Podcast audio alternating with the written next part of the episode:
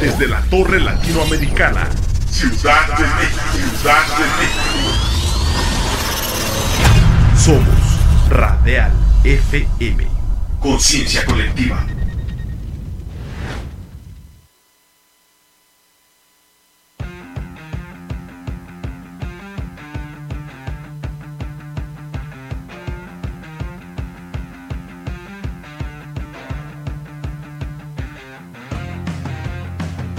Conéctate a la música alternativa de toda la geografía de habla hispana en Antena Iberoamericana. La música alternativa según nuestra cultura.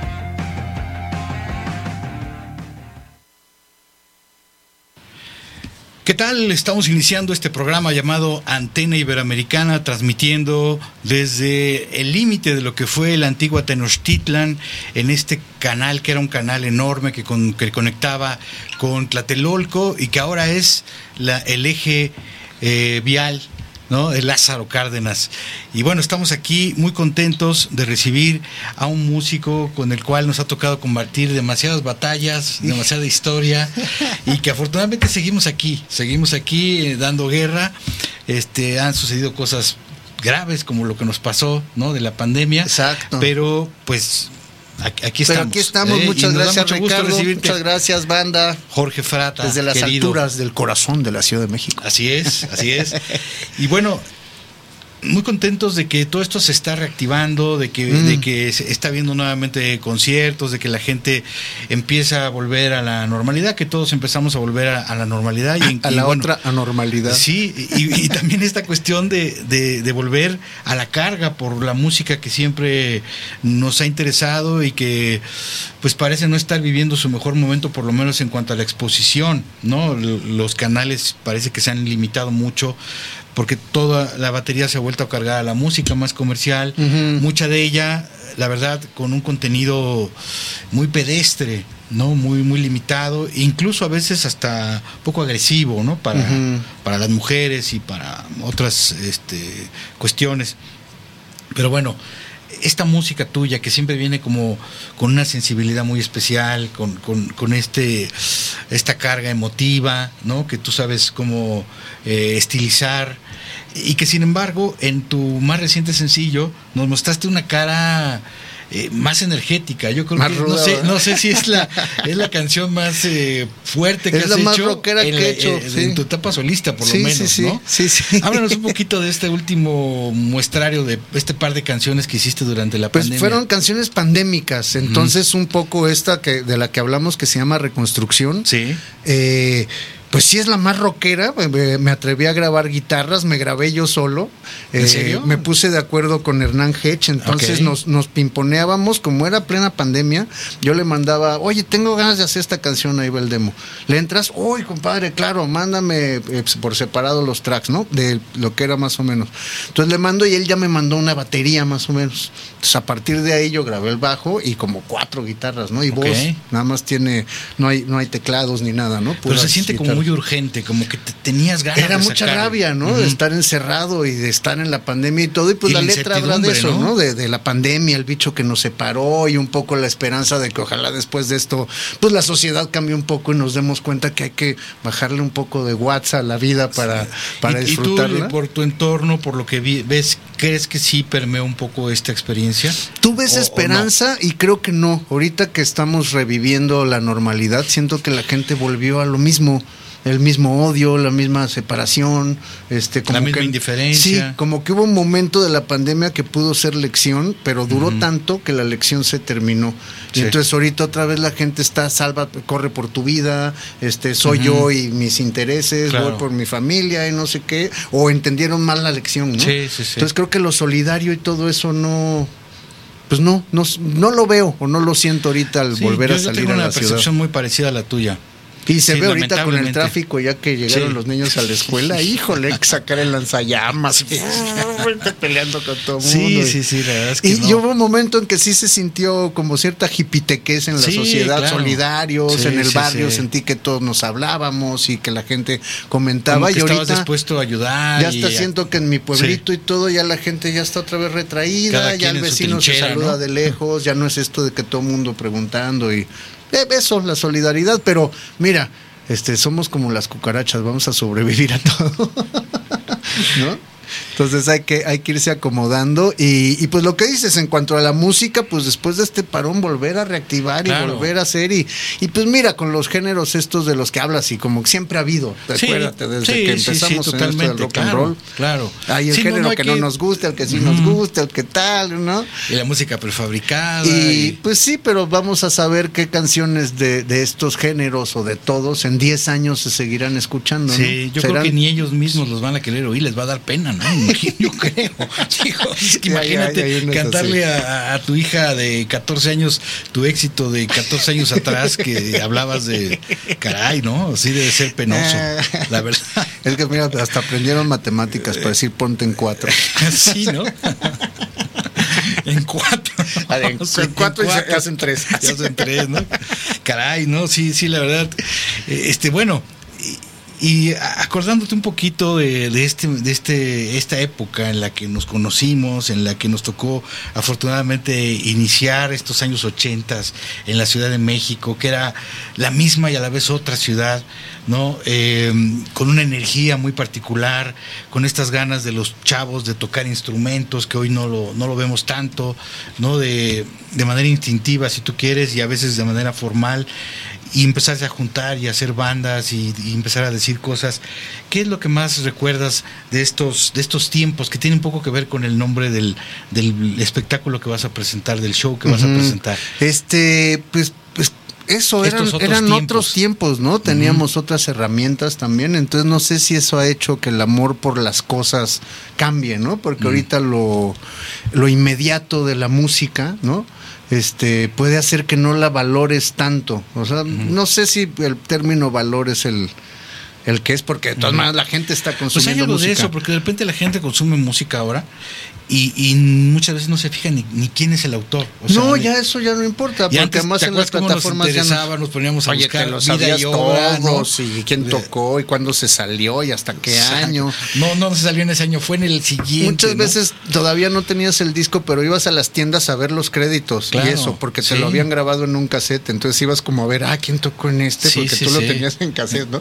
Y añorabas, ibas juntando domingos para ver cuándo me alcanza ya, para llevarte el disco. y sentarte a oírlo mira, muchas de esas cosas no se quitan, ¿no? Yo volví a, los viniles hace cinco o seis años y pues estoy volviendo a disfrutar la música como ya ni yo lo hacía, porque oír un disco completo ya solo lo oía en la carretera. ¿No? Porque en, el, en la ciudad casi no oigo música, en el coche voy oyendo radio hablada, noticias y eso porque es más entretenido, ¿no? Sí, sí, sí. Y, y pues realmente la música no la estás oyendo bien, pero en la carretera sí, oía discos completos y hasta que volví al vinil me di cuenta, no, es que oír un disco completo y por qué pusieron esta canción después de esta otra y todo lo que uno hace cuando haces un disco, ¿no? la música era algo realmente muy importante para nosotros, no, no, no era nada más, eh, bueno, lo es, lo sigue siendo, pero me refiero desde aquellos años no era nada más un acompañamiento, un entretenimiento. No, era, un objeto apreciado. Sí, y era, le dabas un momento, ¿no? De sentarte, a lo mejor apagar todo. Eh, sobre todo a lo mejor cuando estaba uno chavo y no estaba nadie en tu casa y podías subirle al, al estéreo a todo lo que daba y le dabas realmente un momento y la música te daba. Sí, llegabas a casa de un amigo con tus nuevos cuatro discos del mes y se contaban porque, pues, ¿no? Y, la grabadera de cassettes, ¿no? Ah, llevabas tus cassettes virgen y tus, discos, que compartías y todo, en una tarde grababas los discos de los demás y se grababan los tuyos y te ibas otra vez a tu casa con tus cuatro discos. Exactamente. Pero ya con tus no soltaban, donde y ya tus cassettes de los demás, que además te la pasabas rotulándolos.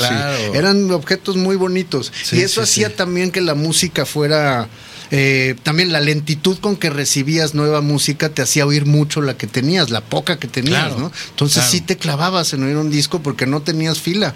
Decías, ay, de aquí a que vuelva a tener un disco nuevo pasaba una semana o 15 pues días. Sí, sí, sí, porque aparte habían tantos que, quería, tener, quería tenerlos todos, pero pues eh, obviamente era imposible. o, de que sabías que salió un disco a que lo veías pasaban dos, tres meses, ¿no? Que llegaba a Hip 70 o a O que se hacía la edición mexicana. O que sacaba este, en la comercial sacaban el mexicano para el que te alcanzaban. Exacto. Sí, sí, sí, era toda una historia, todo un rito, toda una cuestión a la cual le dedicábamos mucho tiempo y pero era, algo que también nos formó, nos hizo entender muchas cosas acerca de la música. Buscarlas, ¿no? Buscar las cosas y no esperar a que te lleguen. Un poco lo que decía entre broma y broma, que nuestro internet era ir a la, a la tienda de los buitos a ver las revistas. Sí, sí, sí. Y ahí te enterabas del chisme de las guitarras, del bass player, keyboard player, el nuevo teclado, este, la de chismes y hasta, ¿por qué no? De la monarquía con el Lola y esas cosas, ¿no? Pero era pasarte toda una tarde ahí. Claro, hasta que ya te eh, empezaban a ver feos sí, los, sí, los encargados. Pues, se va a llevar, joven? ¿no? Pero sabían, ¿no? Siempre había un ejemplar que era para, para ver. y a veces hasta hacías cola porque llegaba si alguien lo estaba viendo. Ya lo estaba viendo. Como que tenías que esperar que lo sueltaran. Cierto. Pero, pero eso creo que nos digamos, de los músicos, de, de, esta parte, ¿cómo, ¿cómo la sentías ya, digamos? Porque, bueno, una parte de ser melómano y otra parte ya es ser músico, ¿no? Eh, que tú empezaste muy joven, eh, siendo parte de un movimiento que fue fundamental y que sentó las bases de lo que hoy vivimos en, México. Que eran pues, las zonas, ¿no? Las distintas zonas de la ciudad, los músicos de satélite. a mí me tocaba ser de los sureños, del, sonido Coyoacán. Sí, que fue este realmente muy importante y fue digamos que el que sentó estas bases de esta, de esta zona del sur, pues eran los amantes de Lola, Neón, Caifanes, Kerigma, Kerigma, todas estas bandas que realmente eh, protagonizaron para México el, el, boom del rock en español, Bon, los enemigos, y todas las, de antes, ¿no? Leviatán, las insólitas imágenes, todo lo que se fue armando antes de Caifanes. Seminales de estas bandas que luego ya fueron las que abrieron, digamos, las puertas a la masividad. Exacto. Pero pues nos tocó pelear una por hacer música en español, que no, o sea, no los que oían rock te alejaban porque no, eso no se hace en español. Y las estaciones, pues rock no ponemos. Entonces quedabas en el limbo así hasta que pocas estaciones, ¿no? Láser, FM, que, creo que es lo que ahora es este reactor, ¿no? Sí, sí, sí. Rock 101 eh, de repente. Y Rock 101 y, y, lo que era La Pantera. Espacio 59. Espacio 59, pero eran tres estaciones para una ciudad de millones, ¿no? Claro que ahora lo añoraríamos porque realmente ahora ojalá hubiera una así. habría una no que, pusiera lo que está pasando que están pasando muchas cosas. Desafortunadamente sí la exposición es limitada y sin embargo y sin embargo en contraste tenemos cosas como el Vive Latino no exacto. Que de repente eh, se juntan 60 mil pelados para ver a bandas que no suenan en la radio y dices cómo la gente está cantando las canciones pero eso es un poco el internet y esas cosas que bueno, ¿no? Que no que no pasan por la radio y tú ves de repente que alguien toca en el lunario, por ejemplo, y está agotado y dices, nunca había oído ese nombre. Totalmente. Sí, son fenómenos ya un poco extraños a veces para los que estamos habituados más a estas circunstancias de la radio y tal. Y, y lo mismo los foros, ¿no? Porque hay foros grandes, pero foros chicos, otra vez estamos pocos foros, ¿no? Sí. Donde se pueda tocar y donde la gente diga, voy a, voy a ver, aunque quién sabe quién toque. ¿No? Que creo que eso es lo que faltaría. No eh, tanto el lugar, porque está el indie rock, si hay todos, pero vas porque va a cierto grupo. Pero falta ese lugar que congregue gente y no importa el grupo que toque, como, como sucedía en Rocotitlán o el Look, ¿no? Y que además, a, lo mejor también congregue a los músicos y que tengan chance de tener esta interactuación personal y no a través de mensajes. O, Exacto, que antes era mucho eso, el rock era donde te encontrabas con Y ahí surgieron muchas bandas. Y, era nuestro marketplace también, porque oye, vendo una guitarra, no sé qué, y ahí te salías o sea, al día siguiente ibas por el ampli que, que, te habías puesto de acuerdo en, el balcón y todo pedo en Rocotitlán. Totalmente. Y, sin embargo, bueno, este el, foro tejedor es un foro muy especial. Muy bonito. Porque donde quiera que te sientes, puedes escuchar y ver de una manera excelente, tener un contacto muy especial con, la gente muy íntimo, con el artista. y yo creo que para tu música es ideal. Sí, a mí me ha gustado mucho. Llevamos ya años haciendo por lo menos una o dos veces al año. Entonces ya lo conocemos muy bien, nos sentimos muy a gusto. Entonces yo digo que es como invitar a la gente a la, casa, sí, a la sala. Entonces ya con la comodidad con que tocas, ya conoces el sonido. Eh, casi, casi que puedes poner tu mezcal en la mesa de adelante y estar compartiendo mezcal, ¿no? Y, y entonces a veces a mí mucho, hasta se me olvida el micrófono y hablo con la gente así, porque no necesitas esta cuestión del, micro, ¿no? la la distancia está muy rica, la gente lo disfruta. Entonces, pues bueno, vamos a, estamos el 24 de septiembre, este sábado a, este las, a las 9 de la noche, a las 8.30 se abren puertas. Eh, los invitamos, es en la colonia Roma, muy céntrico el lugar también, en una librería muy bonita. Exacto, si llegas un poquito antes, pues ves ahí las novedades Se te pega un LP. Se te o pega algo así. un LP o un libro. Un librito. ¿no? De maravilla y luego, bueno. Se, se te pega abajo del abrigo, ¿no? no, no des ideas porque. No des Oye, sí, como para lo que cuestan ahora los Sí, discos y los libros. Sí, sí, sí, hombre. Pero bueno, te- en por lo menos se te eran mucho antojan Eran, eran caros, pero no tanto como ahora. No, y ahorita subieron un poco más, ¿no? Con Sí. este conflicto y Sí, sí, todos sí, los como son muchos de cosas de importación y todo esto se complicó y bueno también te puedes echar un cafecito Exacto, y bueno, se ya en el cena y se pues, bebe muy también- bien. También Este, puedes- Tengo entendido que el boleto tiene una bebida de cortesía, o por lo menos eso era antes, no sé si siga. Pero bueno, se bebe, se come bien y, y eso, hay mucha convivencia con, con nosotros, ¿no? Así iba a decir con el artista. Sí, sí, sí. Pero pues ahí estás, ¿no? Casi, casi que estás, termina el concierto y hasta te sientes a cenar con los que fueron. Y, y creo que es muy bonito, es una experiencia vas a, padre vas a estar con tu guitarra con tu teclado Eh, vamos a hacer un concierto electroacústico. Entonces, una parte electrónica con va a estar conmigo Gustavo Jacobi y el señor González. ok Eh, entonces, gran guitarrista y super percusionista con mis secuencitas y yo al bajo. Invité también a Gerardo Grips. ¿no? Como en los viejos Ahí. tiempos, como que me acordé de cuando tocaba sí, sí. solo con González. Entonces, como que quise hacer un concierto de ese tipo, sin batería, porque también el lugar es tan chiquito que a veces la batería Es demasiado, sale ¿no? sobrando. Entonces, ahorita nos vamos a ir ahí. Hay una parte que hago con piano y guitarra, porque se presta que ahí hay un piano, entonces le bajamos un poco a la frecuencia y las complacencias y estas Sí, cosas con la lira. Y luego regresamos otra vez y de invitado va a estar este Gerardo Grips de Consumatum Wow. Este en el bajo, que es un gran bajista. Sí, sí, sí. Este, se va a aventar unas rolillas ahí, que ya lo hemos hecho algunas veces, pero se prestó para este concierto también. No, pues padrísimo Entonces, pues eso es lo que nos espera este sábado. Y rico, un recorrido por todos los discos, pero le estamos dando mucha incluidas atención. estas dos a la- no, fíjate que estas ¿No? dos no, pues, no terminé la historia. Estas las grabamos a distancia, reconstrucción, regreso ahí, pues soy derivo demasiado. Este, todo lo grabé yo. Entonces son muchas guitarras, un bajo que grabé yo todo, este, y la batería de Hernán Hedge. Entonces, como no va batería esta vez, va a sonar un como poco que con Sí. una guitarra y así. y además, como que- sí, es- volvemos a repetir, es una canción como que sale un poquito del contexto. Y totalmente, es como estilístico, que no tiene nada que ver con lo. tuyo. Digo, sí es rola mía y si la escuchan la voz y todo, pero es muy rocker y Sí, sí, una bataca muy fuerte, muy cruda la rola, ¿no? Que, que habla ahí. De ahí hay otra que es también muy yacerita Sí, que se llama Detrás de ti. Detrás de ti, muy yacerita, pero también yo hago todo en esa rola. Entonces, como la pandemia y todo nos ha dado chance de ensayar y de montar un, un show. ¿No? Más, grande. grande. también, digamos, y en un escenario más grande, las he tenido guardado para cuando vengan nuevas rolas a SP, darle más atención. Y le, estás da- le estamos dando mucha atención a los deslices, a los primeros dos discos, porque pues uno cumple ya 30 años el año que entra, el, el romántico Wow. desliz, 30, pero antes de la pandemia lo estábamos tocando por sus 25 años y los 25 años del acústico desliz. Entonces, un poco era la idea estar desliceando Sí. Pues los años de la pandemia, pero pues bueno, nos dio chance de hacerlo un par de veces antes. Y entonces estamos retomando eso con esas canciones, entonces van a oír muchas canciones de los deslices Wow. y una probadita de cada disco, porque siendo seis discos ya con que toques Sí, dos de cada sí. una, pues ya es un show, ¿no? Claro, totalmente. ¿Y no has pensado eh, estructurar un nuevo proyecto ya más co- con este concepto del disco que ya está un poco en decadencia, ¿no? Porque ahora son más los sencillos, que se lanzan en las plataformas digitales.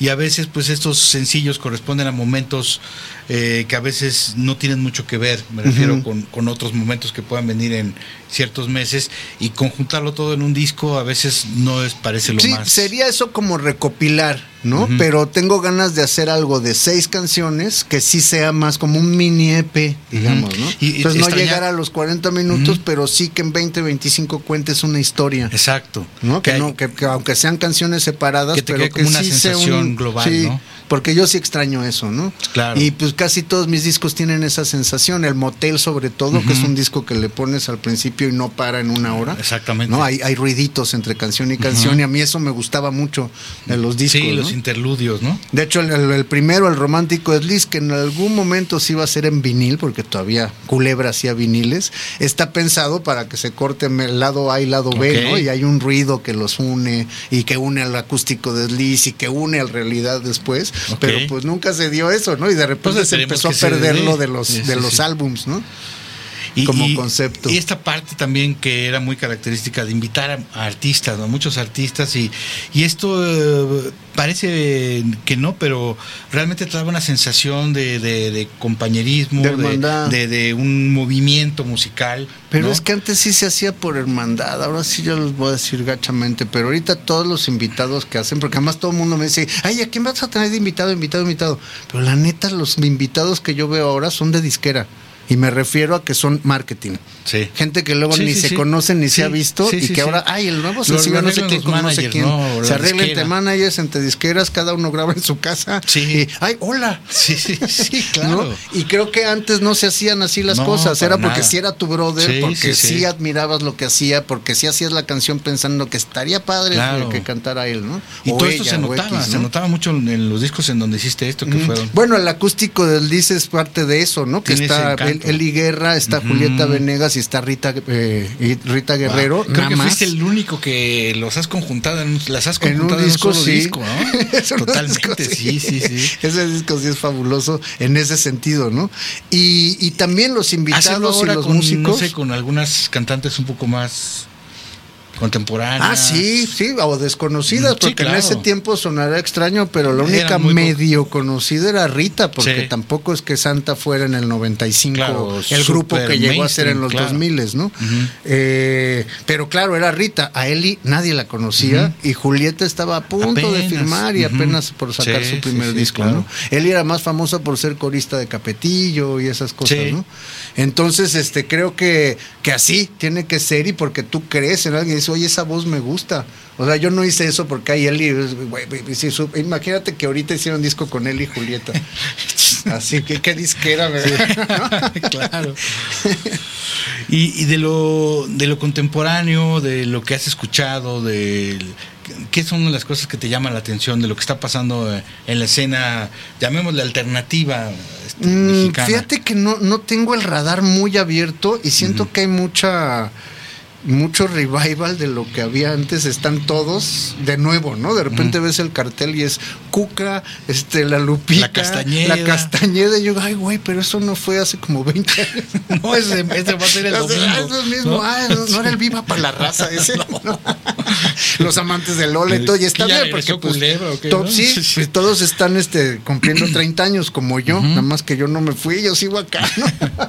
pero muchos sí desaparecieron y volvieron, y y, las propuestas jóvenes, pues, híjole, de repente son muy comerciales o, que no te las ponen enfrente. Está muy difícil encontrarlas, ¿no? Porque, pues tú que mencionas el Vive Latino y eso, pues los grupos nuevos, pues están hasta abajo del cartel y de ahí son los mismos siempre, para mi gusto. ¿No? sí, sí, sí, algunas excepciones sí. Eh, sí, cambia mucho y, esto de que de repente son los mismos grupos o si no, los derivados de esos grupos, ¿no? Porque si no va el grupo, no quiero mencionar nombres, pero de los que siempre van, del cantante, ¿no? el grupo del cantante del Baki, sí. Entonces, no, pues no sueltan, ¿no? No, no, no, no, dejan la base. sí. Y, bueno, en, en, lo personal, ¿no? Nos, nos hablaste ya un poco de toda esta cuestión que tú sientes que permeó en la sociedad o que parecía que había permeado, pero que lo estamos, nos estamos dando cuenta de que no, no aprendimos muy bien la lección. En tu caso, en, en lo personal, ¿Qué te dejó esta experiencia tan difícil? ¿Te cambió en algo? Eh, como artista, ¿te ha cambiado un poco la perspectiva?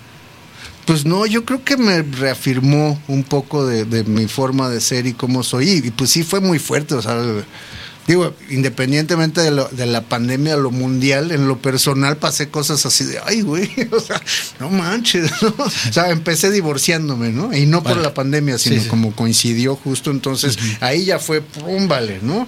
Y luego al año siguiente de la pandemia muere mi padre también, que se empezó a poner mal desde principios, ¿no? Y además a distancia, ellos viviendo en Guatemala, yo en México, entonces esta situación de sentir la soledad tan marcada, pero a la vez agradecer que decir, estoy solo, pero estoy vivo, tengo que hacer, este, de alguna manera en lo económico, eh, nada más hay que recortar cosas y dejar de disfrutar algunas, pero, pero la logré. ¿No? La logré estar y sobrevivir y poder hacer streamings desde mi casa. Creo que no, no dejé de trabajar, aunque no hice música nueva más que estas dos rolas. Eh, hice varios covers, este, me, jugué con la música, pero también jugué a la casita, aprendía otras cosas, ¿no? Como de Robinson Crusoe, ¿no? Totalmente, si ya cocinaba, ahora cocino mejor. Eh, compré más cositas para la cocina porque la disfruté mm. mucho hacerme de comer y. seguro tuviste más tiempo de oír más música. Sí, de oír mucha música, disfruté mucho los viniles, gracias a que ahora también ya los puedes pedir y te llegan. Exacto. Esos los que, fue lo máximo. Que esas empresas son las que se fueron para arriba, ¿no? Sí, que, pues sí, además como dejamos de gastar, ¿no? O sea, simplemente lo que, yo dije, mira, lo que me estoy ahorrando en gasolina, que sea en discos. Y ya con eso, porque además como vivo en Xochimilco yo gasto mucha gasolina. Para cualquier lugar te queda lejos. Sí, sí, sí. O sea, yo normalmente en, semanas normales son mil pesos de gasolina al mes, ¿no? Entonces disfrutas esos cuatro mil pesos en discos. Imagínate. sí, son algunos, sí, son, algunos. Entonces, este, como que esos tipos de cambios, ¿no? Y, y lo que te digo, reafirmar un poco que uno siempre está un poco listo, ¿no? Para las adversidades y, y que que, ay, ¿cómo sería? Como que no te sostienes de de una sociedad de consumo y de estas cosas. Sí me di cuenta que sí sí, soy consumista y todo, pero pues no vivo de eso. no, no extrañé a la ciudad mucho. Soy bastante también, bastante ermitaño. Entonces a mí no me cambió mucho la vida, salvo eso sí, dejar de ver a los amigos o pues el trabajo, ¿no? Que realmente yo no salgo mucho en la noche, no soy de bares y eso, porque trabajo en ellos. Claro. Entonces digo, no, suficiente con los que, ya voy yo conozco todos los bares, todo, pero siempre voy trabajando. ¿No? Ya sea tocando o que porque produces o porque fui mucho tiempo ingeniero de sonido. Entonces me la pasaban los antros. Entonces ahora decir a ir al antro. ir al antro pues, ya mm, como que no es lo más Luego voy y los conozco, ¿no? Que está famoso uno, ay, pues voy y me, como que ya sé de qué va y ya con eso. Pero ahora sí ya disfruto más mi cafecito en mi casita con mi televisioncita, muchachos. mi Netflix. y, y dentro de toda esta música que escuchaste, que tuviste más tiempo de oír, no sé si hubo algún descubrimiento si se le puede llamar así, que te haya pues abierto ahí alguna vena que alguna beta para seguir eh, este, lo malo, fíjate que en los viniles no estoy haciendo tantos descubrimientos. Estás yendo a la segura, ¿no? Pues sí, como que te vas a la segura y discos que siempre has querido tener. entonces, cuando entro al vinil, como que no entro a lo nuevo, entro a lo viejo, a profundizar, a, reafirmar. Aunque sí me compré uno de Jeff Love Nichols, que no lo conocía, que es un poco entre country o algo así, me gustó mucho. Es un disco que oí mucho, que que rara, te digo que raro que compre algo nuevo que no conozco, porque pues apenas estoy teniendo todos los de Pink Floyd, todos los de King Crimson, todos los de, ¿no? el rock italiano y todo eso. Entonces, este, no, no estoy ahí tanto en el descubrimiento. Y luego un poco en Spotify ahí, pues ni modo, como músico tienes luego que meterte a esta música semi-agropecuaria. Sí, sí, porque tienes que saber qué se está haciendo, ¿no? y las novedades que te pone y un poco me dejo llevar por el algoritmo para también saber qué está pasando, Claro. Y para dónde va la gente, porque un poco es el algoritmo de, estas plataformas, pero pues también es lo que está escuchando la gente, ¿no? Sí. Y eso ni modo. Sí, sí, sí. Sí, aunque a mí me da, quiero pensar, me da la impresión también por cosas que de repente te das cuenta, de que hay como una inercia, que, la, que hay mucha gente que se está dejando llevar por una inercia. Y yo creo que en otras generaciones no pasaba tanto eso. O sea, sí había obviamente una masa que se dejaba guiar por todas estas inercias, pero también había mucha gente que buscábamos otras cosas. Había más tribus, ¿no? y, tribus más aferradas también a sus gustos, que si yo soy rocker y tú eres fresa, entonces jamás nos vamos a ver así, era muy vaselina la cosa. Sí, claro. Este, y no sé, yo creo que desde los hemos, que fue hace ya como 10 años, yo no veo mm. tribus urbanas tan enfrentadas más allá de lo social, ¿no? Sí, sí, Digamos, en lo cultural, pues, ah, pues haz lo que quieras y me vales si tú eres esto o esto. ¿No?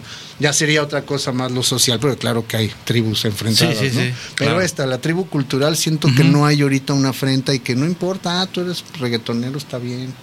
Sí. Yo oigo esto, yo soy popero, yo soy Claro. no sé, como que no hay una defensa de algo, ¿no? Sí, que también está bien, porque yo nunca he visto que la música sea como el fútbol, ¿no? De que es mi equipo y lo defiendo. Sí, sí, sí, claro. me gusta que la gente tenga gustos diversos. Quizá lo que nosotros desearíamos sería que la música que sentimos que se hace con el corazón, con esta convicción, con estas ganas, tuviera más exposición y no fuera tan eh, desequilibrado. Eso haría que viéramos a nuestros artistas acá, o sea, que algún día se nos diera un David Silvian en el auditorio, por ejemplo, ¿no? o, que hubiera venido Leonard Cohen en, vivo, este Tom Waits, o sea, hay mucha gente que seguro no viene porque no hay empresario que aguante eso, ¿no? Totalmente. Entonces, por desgracia, eso sí repercute en una vida cultural que ojalá trajeran a otras bandas, ¿no? Y no fueran siempre las mismas. Y, eso que te decía de la inercia, ¿no? Yo creo que cuando esto, estos chavos que, o estos oídos que se dejan llevar por las inercias, por alguna razón escuchan una música que no va en esa línea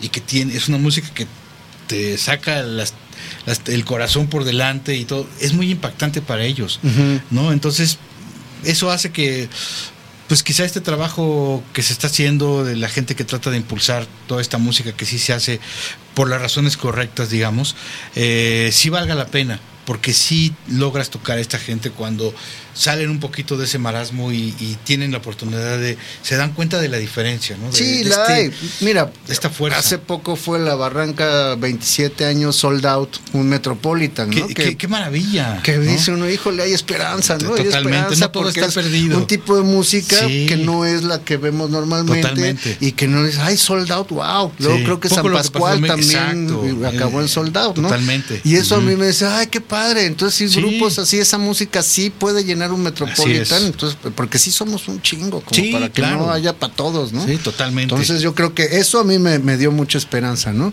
Es cierto. Y, que gente como tú, como David Cortés, como mucha gente siga, siga creyendo en el movimiento y grupos o gente, y ahí me voy a echar el cebollazo, como yo y muchos más, que no vamos a bajar la guardia. O sea, ya a estas alturas del partido, como dice Macbeth, es lo mismo seguir que regresar, ¿no? sí, mejor morir con las botas puestas. Sí, sí, sí, ya, ya estoy tan inmerso en este vado de sangre. que no nos queda. sí, sí, sí. Pues, mirar para adelante, decir, pasará la nube y nube sabido un chorro. Claro. Pero uno se mantiene además las satisfacciones, ¿no? A nosotros pues nos da mucho gusto tocar ahí. Yo, aunque no toco mucho, este, tocamos poco, pues siempre el lugar, pues llenamos un lugarcito, qué bonito, ¿no? Así que, que el foro se quedó. Y, realmente si, si la gente quiere ir a pasar un buen momento, a salir con el corazón lleno, ¿no? De, de una sensación muy Exacto, y lo ves en las redes, los comentarios al día siguiente. Muchas gracias, agradecemos mucho el concierto, la cercanía, la intimidad, ¿no? Porque de repente también si te la pasas viendo conciertos en el Metropolitan, en el auditorio, también te hace falta este otro chiquito, ¿no? Como, como hacían muchos grupos, este, lo hacía Prince, ¿te acuerdas? Que tocaba en un estadio y después citaba 500 en un barcito chiquito para, ay, para quitarse esa onda del estadio, ¿no? Y, sentir el que hacía por lo menos media hora de rock and roll. Claro. Sí, sí, sí, recordar esos orígenes, ¿no? No despegarse de ello. Y bueno, este, este, esta invitación, reiterarla para el próximo sábado. 24, de septiembre, sábado, Foro del Tejedor, que es en Avenida Álvaro Obregón 86, es la cafetería El Péndulo. El foro está en la, en la terraza, una terraza muy bonita. El foro es asientos numerados. Los, los pueden comprar ya, forodeltejedor.com y, y el boleto es numerado. Ya no estoy seguro, estoy dudando si les incluye una bebida. Pues eh, manden un mensajito, sí, pregúntenle al comprar, pero creo que sí. Y, y, pues ahí estamos, y ahí si llegan temprano, pues nos verán probar sonido y platicar con ustedes un rato antes, y por supuesto después ahí nos echamos la chelita y platicamos, que eso es lo rico de ese foro. Claro, también. Y, fíjate que desde que sabían que venías, me mandó un mensaje Aldo García, que te manda un mm, gran abrazo. Y bueno, algunas de las gentes que nos escribieron, eh, Pica Ranza, eh, Boneca Macías, eh, Shandrock, Stranger and Lovers, también te manda a saludar Pepe Quijano, Pato Pacheco, Sebas García y John Bravo, que no espero que no sea el de las caricaturas, Johnny ah, Bravo. Johnny Bravo. Entre ah, algunas de las gentes que, han estado mandando mensajes, muchas gracias por, por seguirnos, muchas gracias por comunicarse y bueno, esperemos que vayan a disfrutar de esta velada. A mí en particular me dio muchísimo gusto reencontrarme con un amigo querido de tantos años. Nos veíamos hace como cinco años aquí. Así es, creo que fue la última vez. ah, no, lo de Harris nos vimos. Creo, sí. Eso sí que fue previo a la pandemia. Ahí fue. Y este, y bueno, pues esperemos seguirnos viendo ya más continuamente como los viejos tiempos. Que arranque el rock and roll. Muchas gracias a los que siguieron este primer bloque de Antena Iberoamericana. Gracias, Frata. Gracias, Ricardo.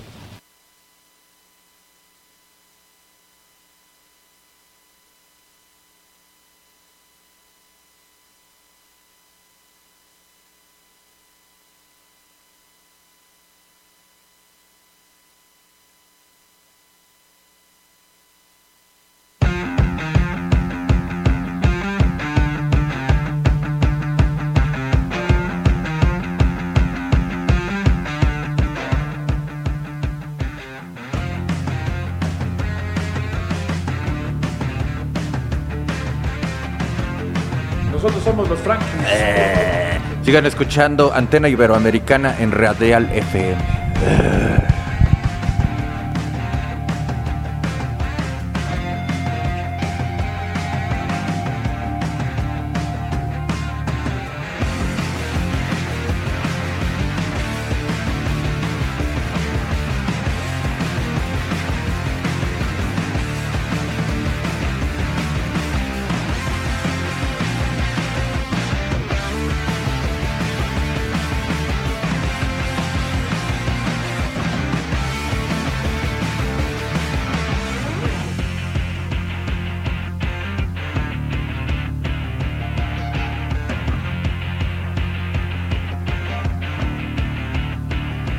Hola, soy Pájaro Sauce y los invito a escuchar Antena Iberoamericana a través de Radial FM.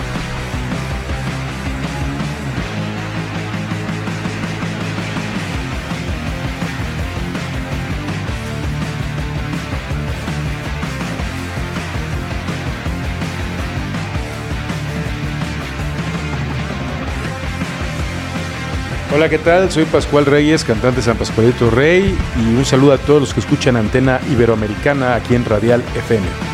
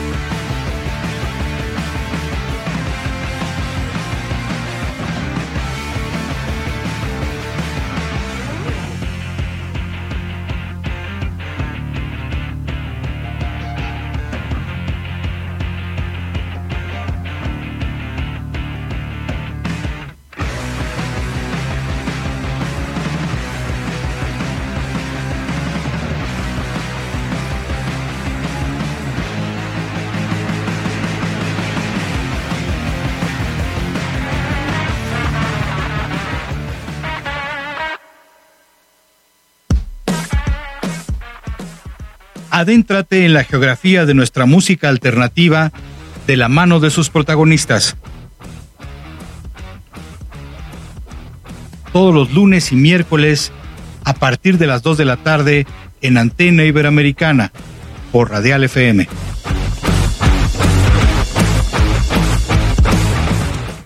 Vivo me los das. Ah, ¿Qué tal? Estamos ya en esta segunda cápsula, en esta segunda etapa de Antena Iberoamericana, transmitiendo desde el piso 20. Estamos, Lorenz, bienvenido. Lorenzo Partida Gracias. de Transmetal, toda una institución, eh, en lo que fue la antigua Tenochtitlan, ¿no? Toda esta historia Así increíble, pero también tan difícil, ¿no? De la conquista de una cultura fantástica que se asentó en estas tierras. Y bueno, un gustazo eh, recibirte. Eh, realmente Transmetal es uno de los referentes no solamente del, metal, sino del rock mexicano, la consistencia, la, continuidad, la, la, perseverancia ha sido verdaderamente un ejemplo para muchos dentro del rock mexicano. Muchas gracias por estar con nosotros. Al contrario, Ricardo, pues es un gusto estar aquí con ustedes compartiendo estas experiencias a través de ya 35 años que está integrada la banda, en la cual, como sabes, hemos tenido de todo, pero principalmente situaciones maravillosas, presentaciones maravillosas y el amor del público que nos mantiene vivos aún como banda y eso es un honor estar todavía después de 35 años en esto que amamos, ¿no? No sé si se puede explicar, pero ¿cuál sería el secreto de esta permanencia? Y no solamente una permanencia per se, sino una permanencia en lo más alto de, de, un género musical. O sea, realmente pasan los años y no aparece una banda que tenga este respaldo de la gente, este respaldo popular, como eh, dentro del, metal, que es uno de los géneros más importantes del rock mexicano, para muchos el más importante. Eh, ¿cómo, ¿Cómo se puede lograr esto? ¿Lo puedes explicar? Mira, no tengo una, una respuesta clara de esto, pero yo atribuyo eh, este, podemos llamarle éxito de la banda, porque surgimos en un momento donde hubo cambios eh, muy importantes en la música del heavy metal en ese tiempo. Radicales, diríamos. Sí, totalmente. Entonces, eh, en ese momento que hubo esos cambios surgió Transmetal y yo creo que eso fue lo que acaparó la atención de la gente y el gusto por el grupo. Además, déjame decirte pues Transmetal es una banda que se ha movido con sus propios medios. Así es. Hemos estado en pequeñas compañías independientes, pero no son compañías que tengan un presupuesto grande para apoyar a la banda.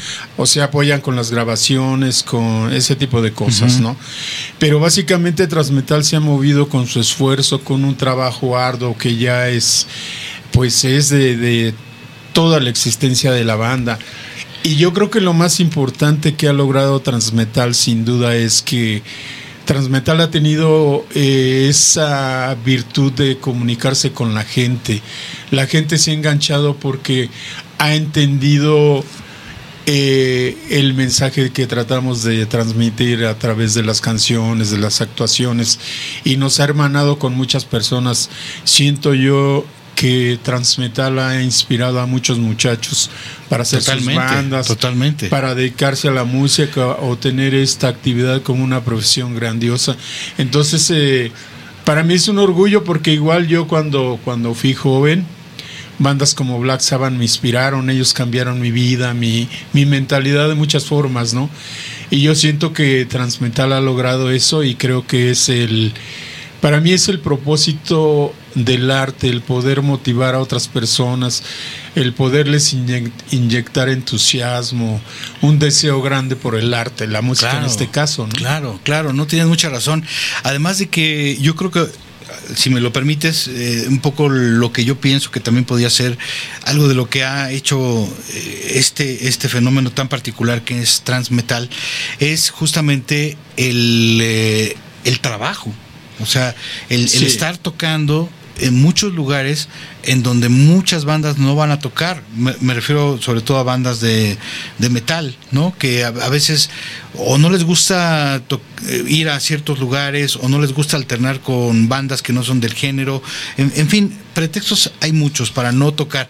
Y ustedes, sin embargo, hacen todo lo contrario. Ustedes van y tocan en todos los lugares y obviamente esto les va abriendo cada vez un público más amplio, más seguidores, porque además tú y yo lo sabemos también como melómanos, ver a una banda en vivo te cambia totalmente la, apreciación que tienes de esa banda. Puedes ser el seguidor de sus discos, pero cuando los ves en vivo, realmente percibes toda esta energía, toda esta fuerza, ya es, eh, te vuelves un fan todavía mucho más acérrimo, ¿no? Sí, sí, sí. Fíjate que tienes mucha razón en este sentido.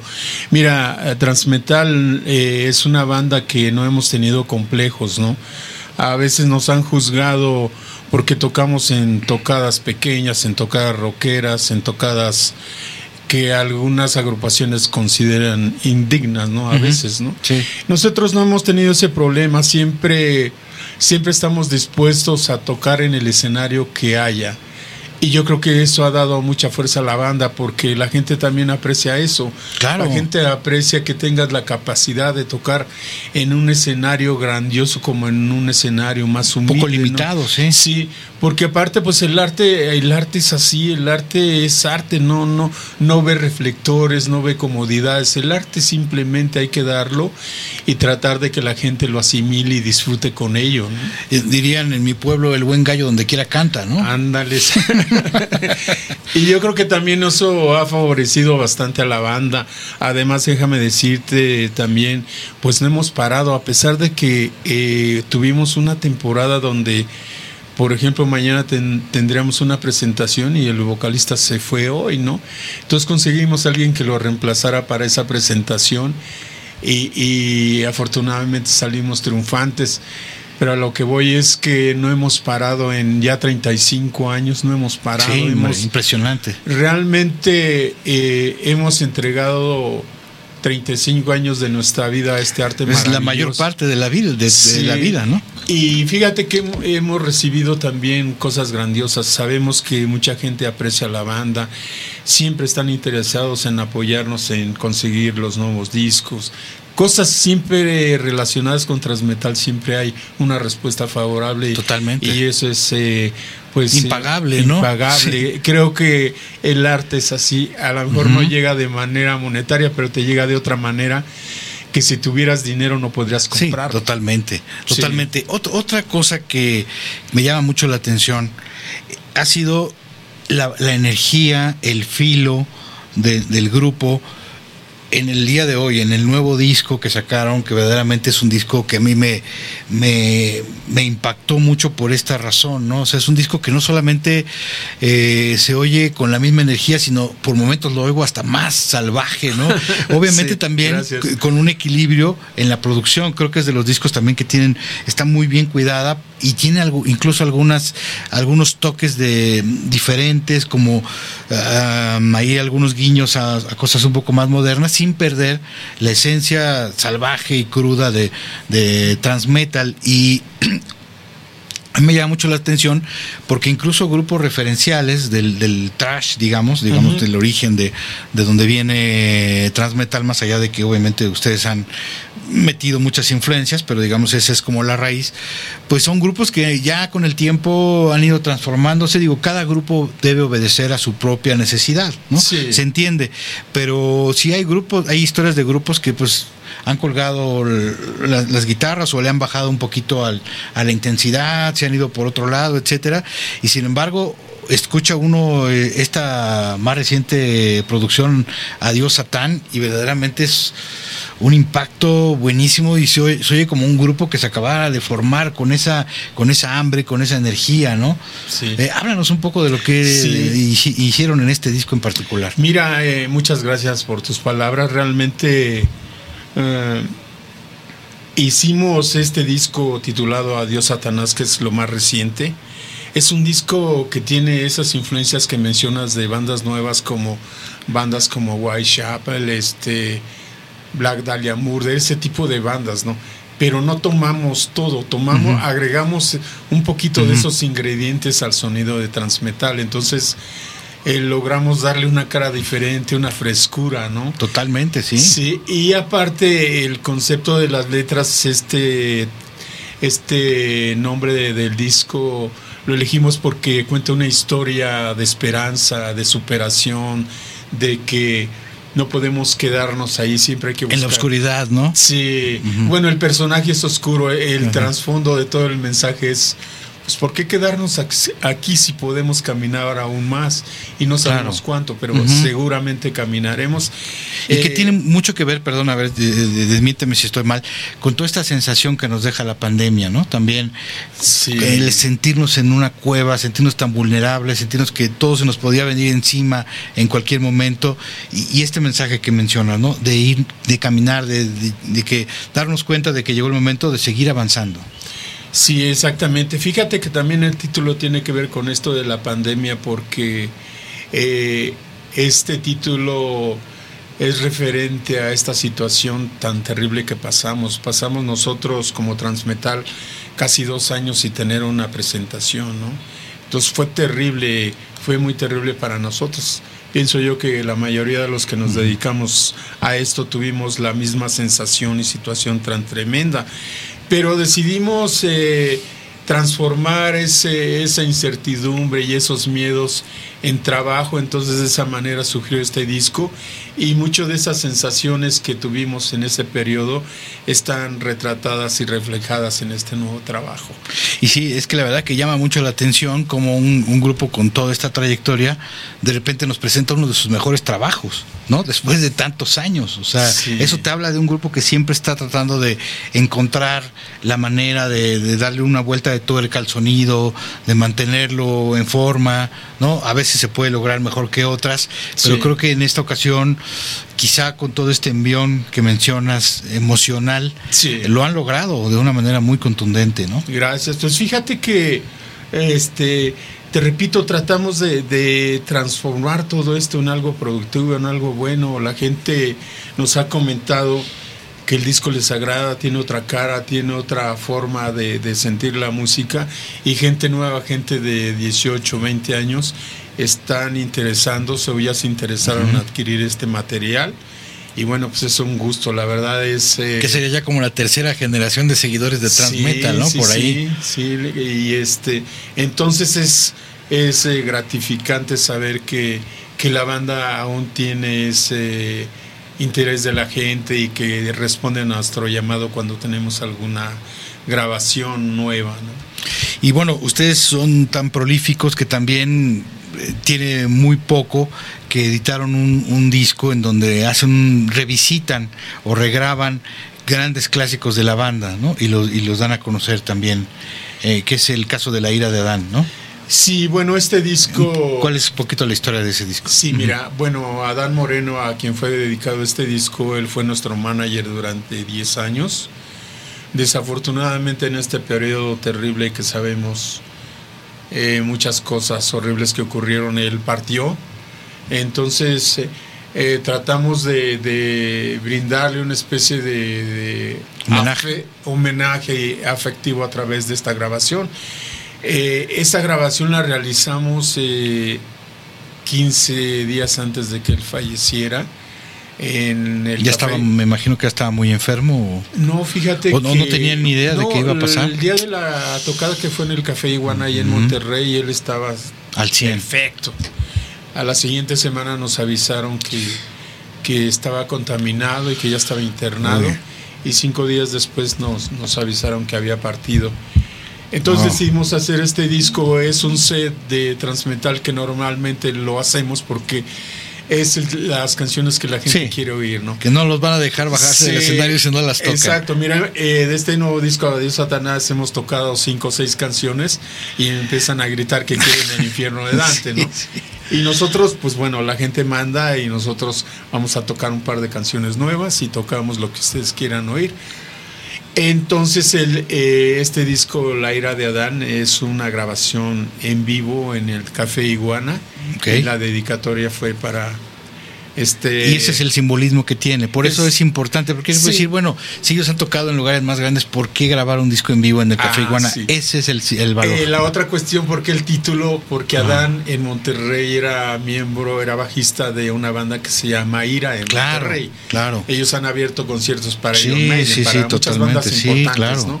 Entonces quisimos eh, conjugar ahí el sí dejarlo de pues bueno, referirnos a él concretamente y decidimos ponerla en la ira Muy bien, claro. Porque el disco es, eh, en ese momento que se grabó, la verdad fue una una presentación maravillosa, maravillosa, llena de energía, de buena onda, de ira, de rabia, pues, pero en sí, sí, sí, sí, sí, claro, canalizada positivamente. exactamente, entonces creímos que era un buen título para este disco. Yo creo que fue excelente y bueno, eh, sobre todo esta esta historia que está detrás de que, ya nos cuentas eh, y que de alguna manera sí nos, nos enteramos y que ahorita ya atamos bien todos esos cabos. Yo creo que tiene este este valor, este y qué bueno que ustedes puedan mandarle este abrazo de alguna forma, ¿no? Sí, definitivamente. Él estuvo, te repito, mucho tiempo con nosotros, compartimos cosas grandiosas, presentaciones grandiosas en el norte, que era donde más nos movía.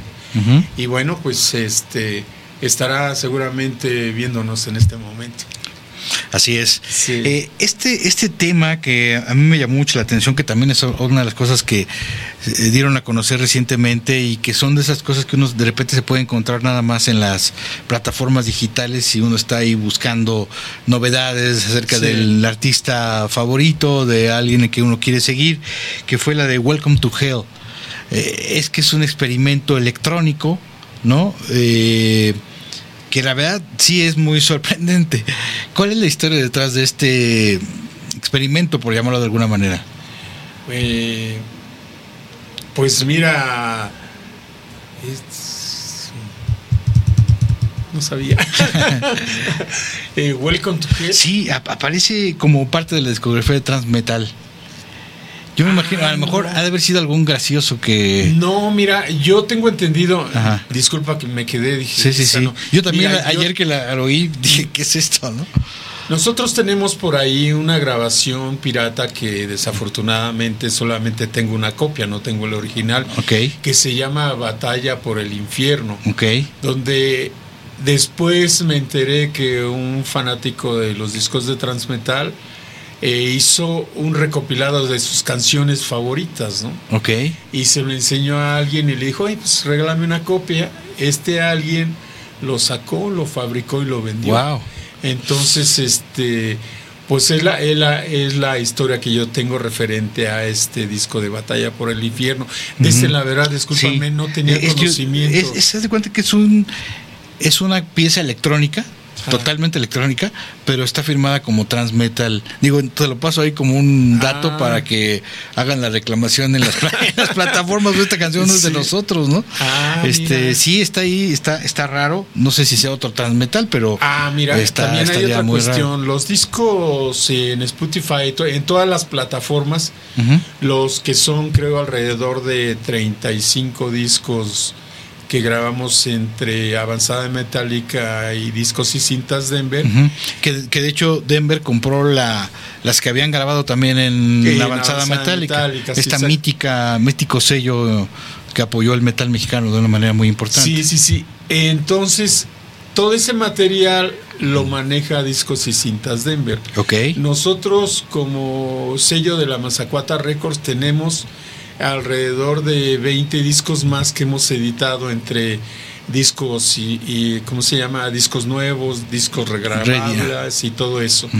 Entonces, eh, si buscas en Spotify está separado lo que maneja Denver y lo que manejamos nosotros, pero el producto es Transmetal, ¿no? En ambas, en ambas plataformas. Pero habría que checar entonces de dónde viene esta canción. Sí, sí, por eso me quedé así. Con el nombre de Transmetal, ¿no? Porque realmente no tiene nada que ver. Pero bueno, eh, otra de las cosas, de las novedades recientes, está un, disco de demos, ¿no? Editado de una manera muy bonita, que es un, me imagino que es, como su nombre lo dice, grabaciones previas a lo que fue el primer disco. Háblanos un poquito del contexto de esa producción.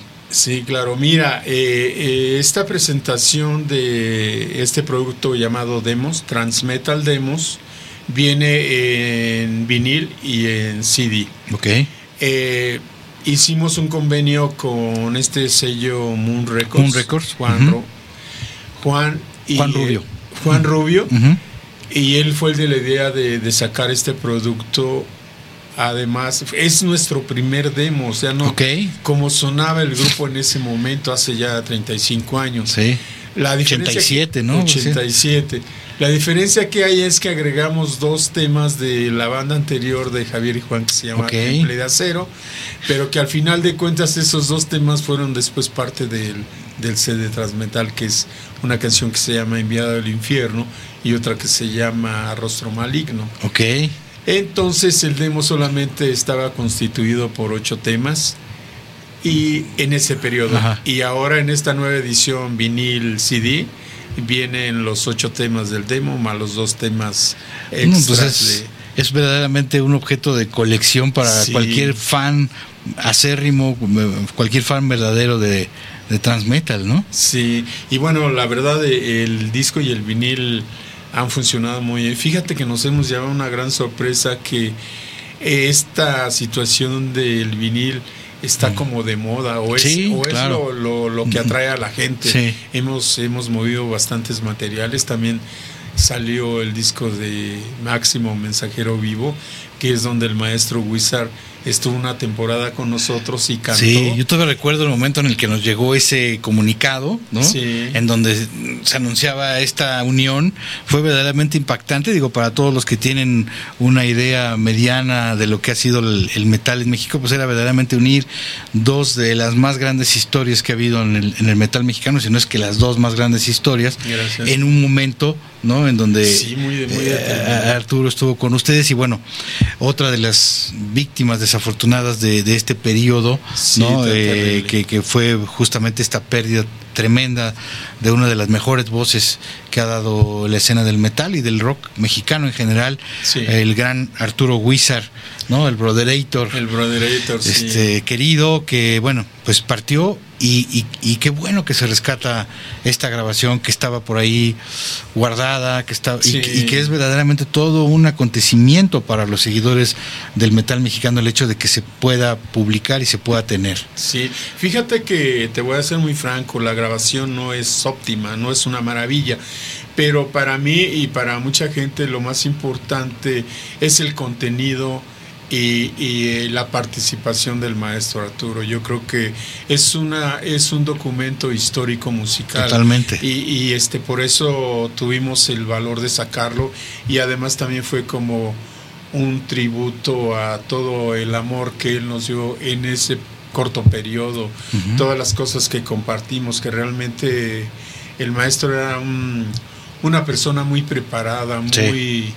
Muy, dispuesta siempre a caminar, entonces caminó con nosotros en ese periodo. sí una Fue- personalidad muy muy particular Sí, la de muy Arturo particular y, y caminó con nosotros cuatro o cinco meses que aprendimos bastante porque ya cuando cuando convives con alguien te das cuenta realmente el valor musical y, y de muchas maneras sí de que- que- person y personal como ser humano digamos sí ¿no? exactamente y bueno pues fue grandioso estar ahí Pues qué maravilla, realmente esto es todo un acontecimiento, como bien lo mencionas, y qué bueno que lo hicieron, porque muchas veces, como, como también lo señalaste, más allá de los detalles técnicos que pueda existir, ese retrato de un momento histórico para el metal en México no podía quedarse en un cajón, ¿no? Sí, Qué bueno que, lo sacaron, que lo comparten eh, y sobre todo con las circunstancias que ya hemos comentado de que él ya no está con nosotros físicamente, es una manera también de volverlo a poner, ¿no? En, en- y decir aquí está lo que él nos dejó, ¿no? Y es parte de,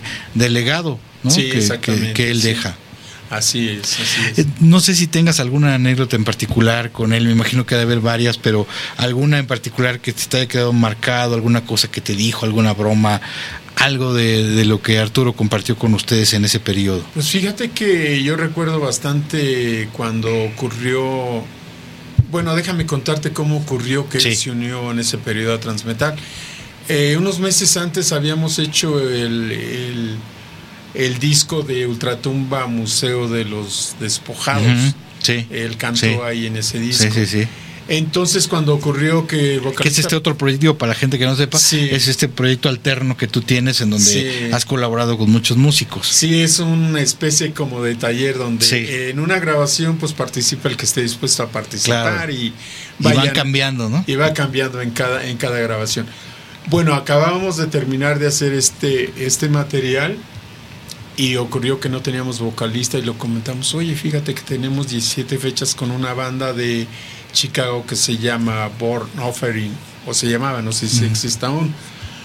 Y, y él en ese momento pues no tenía banda de acompañamiento. Le dijimos, mira, pues, la vamos a pasar bien y aceptó y nos fuimos. Pues lo que yo recuerdo es que tuvimos un ensayo que fue el jueves y el viernes teníamos que partir para tocar el, el sábado. Y este, pues en un ensayo se logran cosas, pero no, no hay una Con penetración. compenetración Total. total. Total que durante el trayecto este íbamos practicando las canciones así con guitarra, así muy sencillito y él cantando. Y ya nos, bueno, recuerdo que nos decía, Broderator, mira, si aquí me atoro, nada más hazme así y ahí le entro, ¿no? Es lo que recuerdo que otras cosas, pero eso fue simpático porque Sí, sí, sí. estuvimos ahí en el autobús durante el viaje practicando. Al día siguiente hicimos la presentación y pues bueno, la verdad sonaba bastante bien. Obviamente algunas personas esperaban que la voz fuera de... Sí, sí, sí. Y, este, y cambiaba, ¿no? Por ejemplo, en esta de Infierno de Dante dice, estoy infierno, en su onda, ¿no? Sí, claro. En su estilo. Claro. Y- el grupo se tuvo que adaptar a él y él al grupo de alguna Sí, forma, ¿no? Sí, sí, entonces, pero para mí fue grandioso tenerlo porque pudimos, pudimos eh, hacer esas fechas y aparte conocerlo, convivir y tener unas vibraciones de parte de él grandiosas, ¿no? Nos, nos adentramos, creo que a partir de ahí tuvimos una relación más estrecha, ¿no? Después de todo esto. Pues qué padre, qué padre que, que se va a dar a conocer, que se está dando a conocer esta, esta etapa y como decíamos, todo un momento muy especial.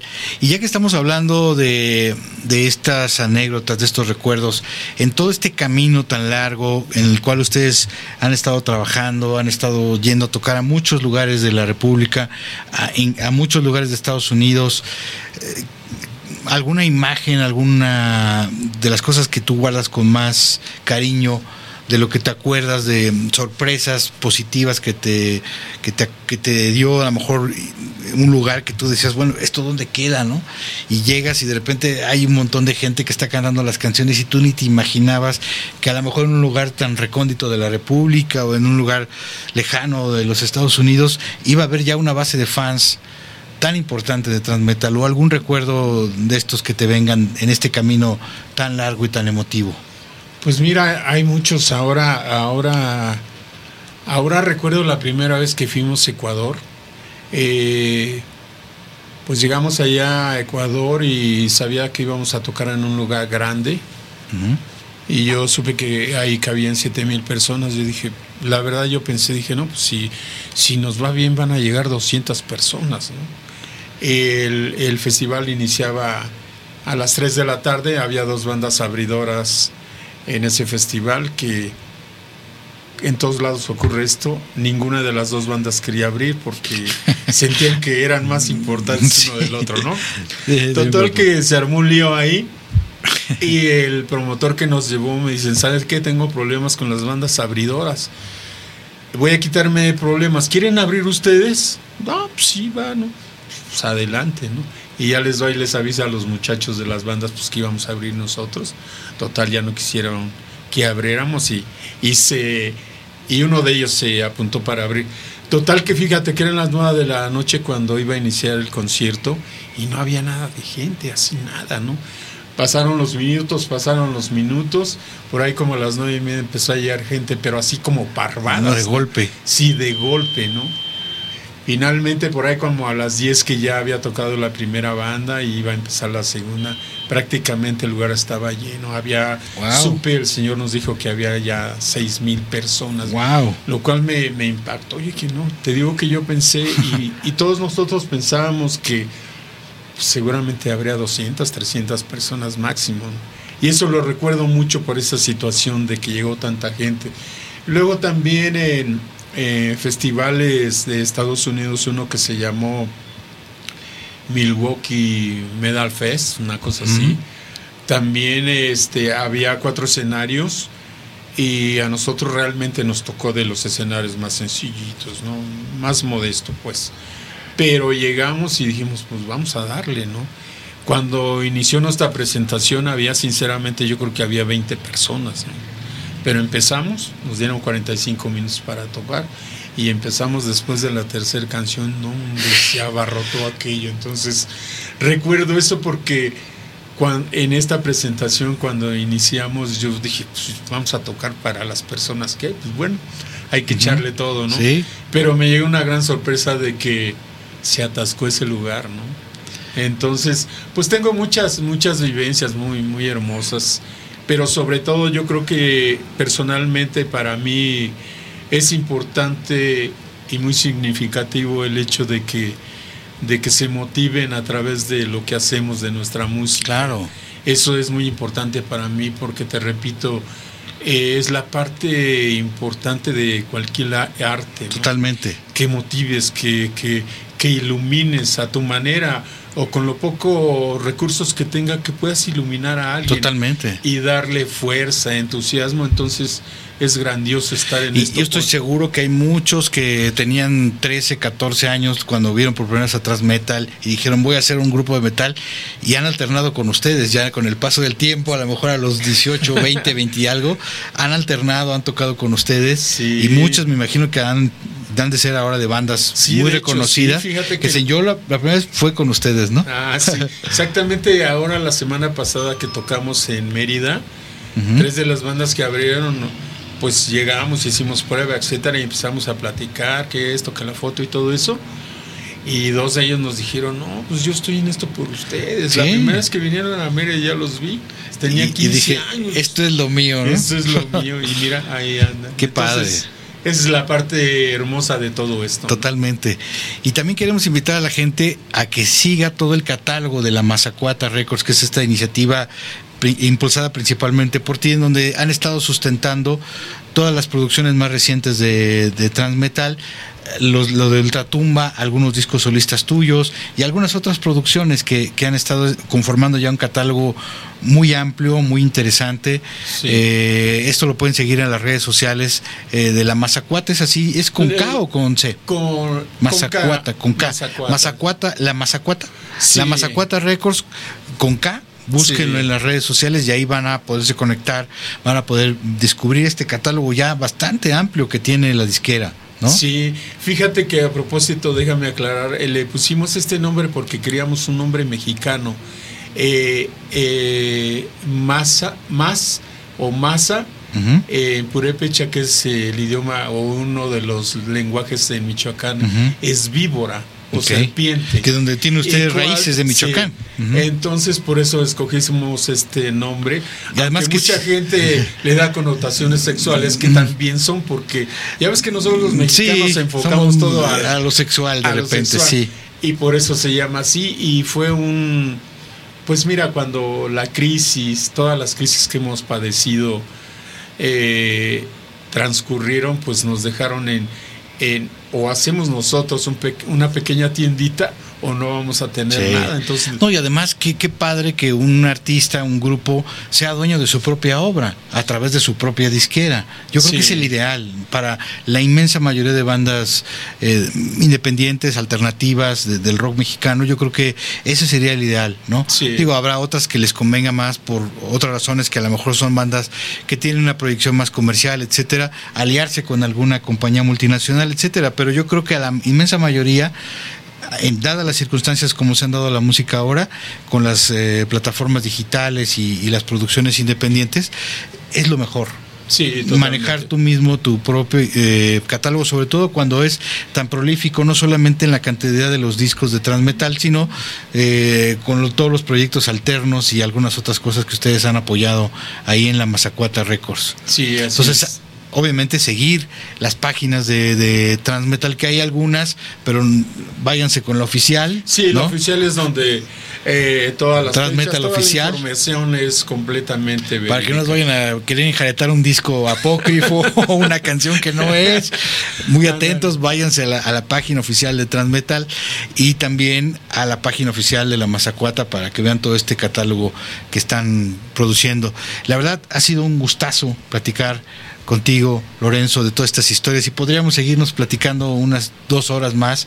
Sí. Eh, agradecemos muchísimo tu tiempo y esperemos que pronto eh, estemos platicando de algunos de los otros proyectos que, que se tienen, ¿no? de Ultratumba, de, Sí, de claro. otras cosas que hay, de tus libros también. Sí, claro que Ojalá sí. podamos platicarlo eh, en alguna otra ocasión y dedicarlo totalmente a otra de estas facetas eh, de, de lo que estás haciendo. Sí, pues bueno, muchas gracias Ricardo por tu invitación. Y bueno, eh, nuevamente invito a la gente a que visite nuestra página Facebook, Transmetal Oficial. Ahí tenemos toda información de giras.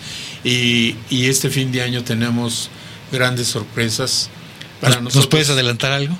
Mm, Sí, tendremos dos viniles nuevos. Wow. Ahora no te puedo decir los nombres. Pero, ten- vayan ahorrando, Sí, digamos, vayan vayan, ahorrando. vayan dando pellizquitos a la Eh, quincena. Yo creo que esto también es parte de unirnos a toda esta avalancha de fabricación de viniles, todo, todo lo que está pues este eh, en boga, ¿no? En boga y además reanimando o reafirmando la música. Totalmente. Y este y bueno, pues los invito a que si gustan visitarme ahí en mi Facebook, Lorenzo Partida. Tengo a la venta mis 16 libros de poesía. Wow. Tengo a la venta también mis discos de solista que ya suman 10 y bueno, algunas otras colaboraciones con algunas otras bandas.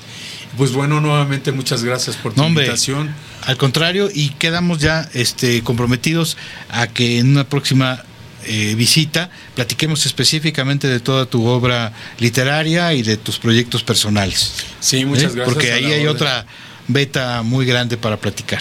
muchas gracias, ¿Eh? muy amables. Un abrazo a todos los que vean esta filmación, este programa. Un abrazo, nos vemos muy pronto y cuídense mucho. Hasta la próxima. Muchas gracias y regresamos al último bloque de Antena Iberoamericana.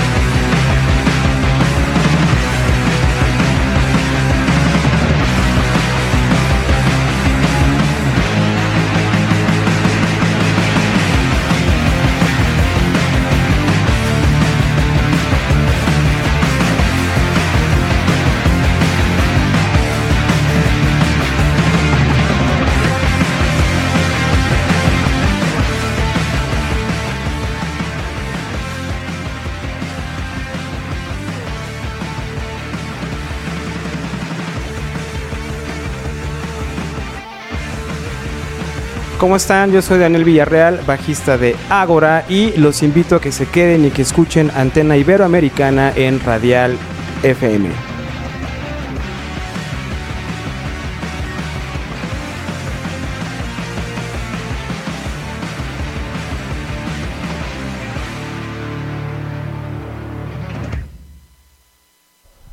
Saludos amigos y tribus, nosotros somos Garrobos. Conéctense a la antena iberoamericana a través de Radial FM. Síganos escuchando.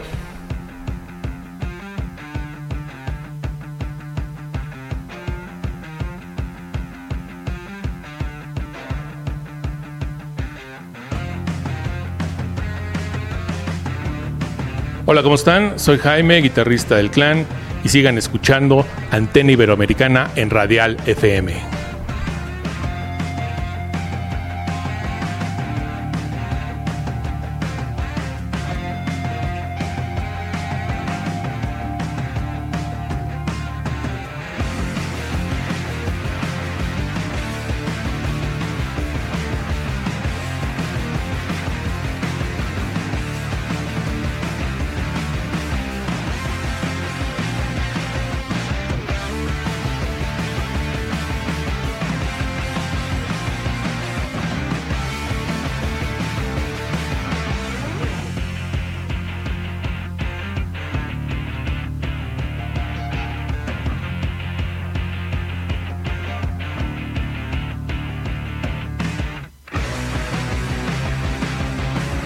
Hola amigas, amigas, amigos, yo soy Liber Terán y pues se sigan escuchando Antena Iberoamericana por Radial FM. Abrazos.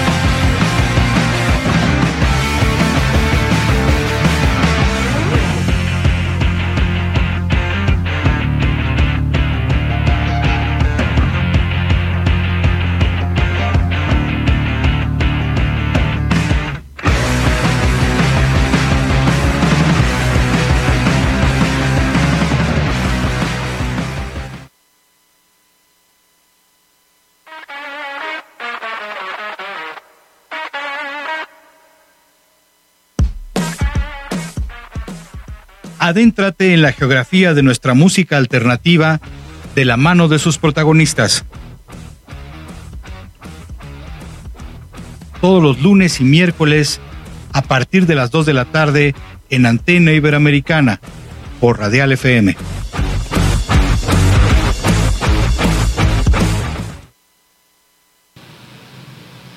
Regresamos a este último bloque de Antena Iberoamericana, transmitiendo desde el piso 20 de la Torre Latinoamericana y nos da mucho gusto recibir a una persona con la cual tenemos un reencuentro después de hace mucho tiempo que nos tocó entrevistarlo con el grupo Los Tetas. Recuerdo en ese tiempo estaba yo trabajando en una estación importantísima de la Ciudad de México que se llamaba Rock 101 y nos tocó entrevistar a Los Tetas. Nos da mucho gusto recibir recibirte, Rulo. Muchas gracias. Y sobre todo ha sido una gran sorpresa encontrar esta producción que la verdad nosotros no conocíamos y que es, es verdaderamente un salto hacia una experimentación muy afortunada porque no solamente es el hecho de decidirse a hacer una música que tenga estas influencias de música latinoamericana, sino hacerlo de la forma como lo has hecho, verdaderamente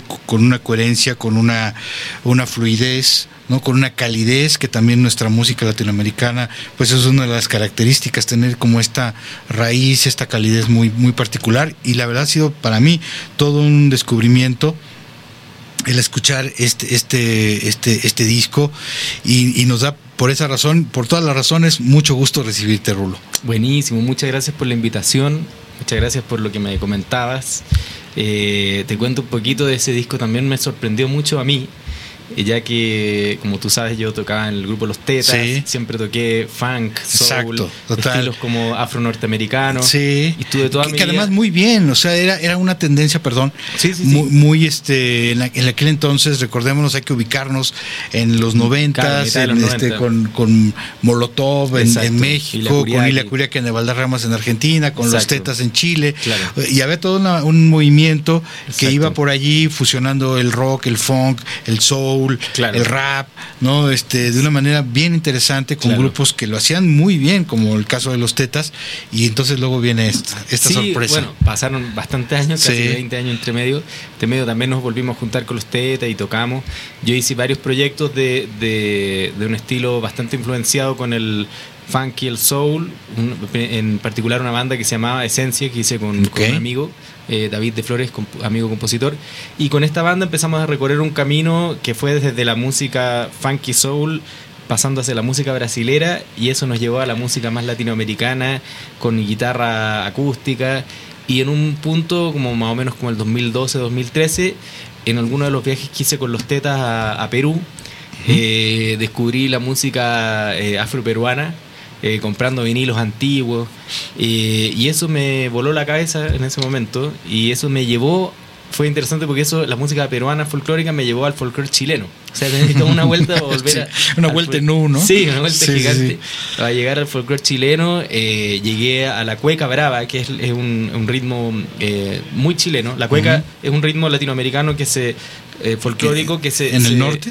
no, se, se cultiva en muchos países de Latinoamérica. Ah, ok. hay, hay cuecas en, bueno, en Perú, en Ujú. Bolivia, en varios países, pero eh, en Chile se, se hizo como el baile, se instauró un poco como el baile nacional. Ah, ok, claro. Pero esta cueca, la, la que enseñan como en, en la escuela, es, un, es una. que vendría siendo muy para aburrida. nosotros el son, ¿no? Seguramente, poco. claro, exacto. Y, pero la que enseñan clásicamente en el colegio es una versión muy aburrida, muy sin, Solemne, sin sabor, digamos. claro, sin, sin sabor verdadero. Ya descafeinada, ¿no? Es descafeinada totalmente. Entonces descubrí la cueca brava, que es la cueca de ciudad, Ujú. hecha en los años, eh, o sea, es muy antigua, pero grabada como en los años 50, eh, con una banda que se llamaba Los Chileneros. Y descubrí un grupo de amigos que fueron eh, herederos de alguna forma. Al- Algunos, varios de grupos eh, fueron herederos, pero este fue uno, una generación que fuera her- heredero de este grupo.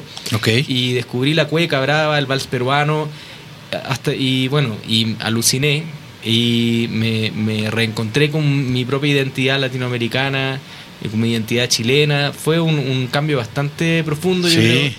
Y un día dije, voy a componer una, un vals, a, a ver cómo qué sale, y salió la canción Tu Misterio, que fue el, el primer sencillo del disco. Mm, Y creo que es el que abre el disco, ¿no? Que abre el disco, Estamos hablando obviamente del disco De Vendaval, exacto. que es un disco que está en todas las plataformas digitales. Créanme que vale mucho la pena ir a, ir a buscarlo y se va a- se van a encontrar y van a entender todo esto que estamos hablando, ¿no? Cuando lo escuchen porque realmente sí, o sea, para nada suena como un disco hecho por un artista moderno eh, que se intentó meter en la música tradicional, sino que verdaderamente se nota que hay una introspección mucho más profunda y aunque sí encontramos elementos de modernidad a lo largo del disco, se nota y está en primer plano la esencia de lo, estas esencias de las que tú nos hablas, de gente que verdaderamente tiene a flor de piel todas estas eh, raíces musicales que lo han vivido, ¿no? Claro. Eh, y que lo han, me imagino que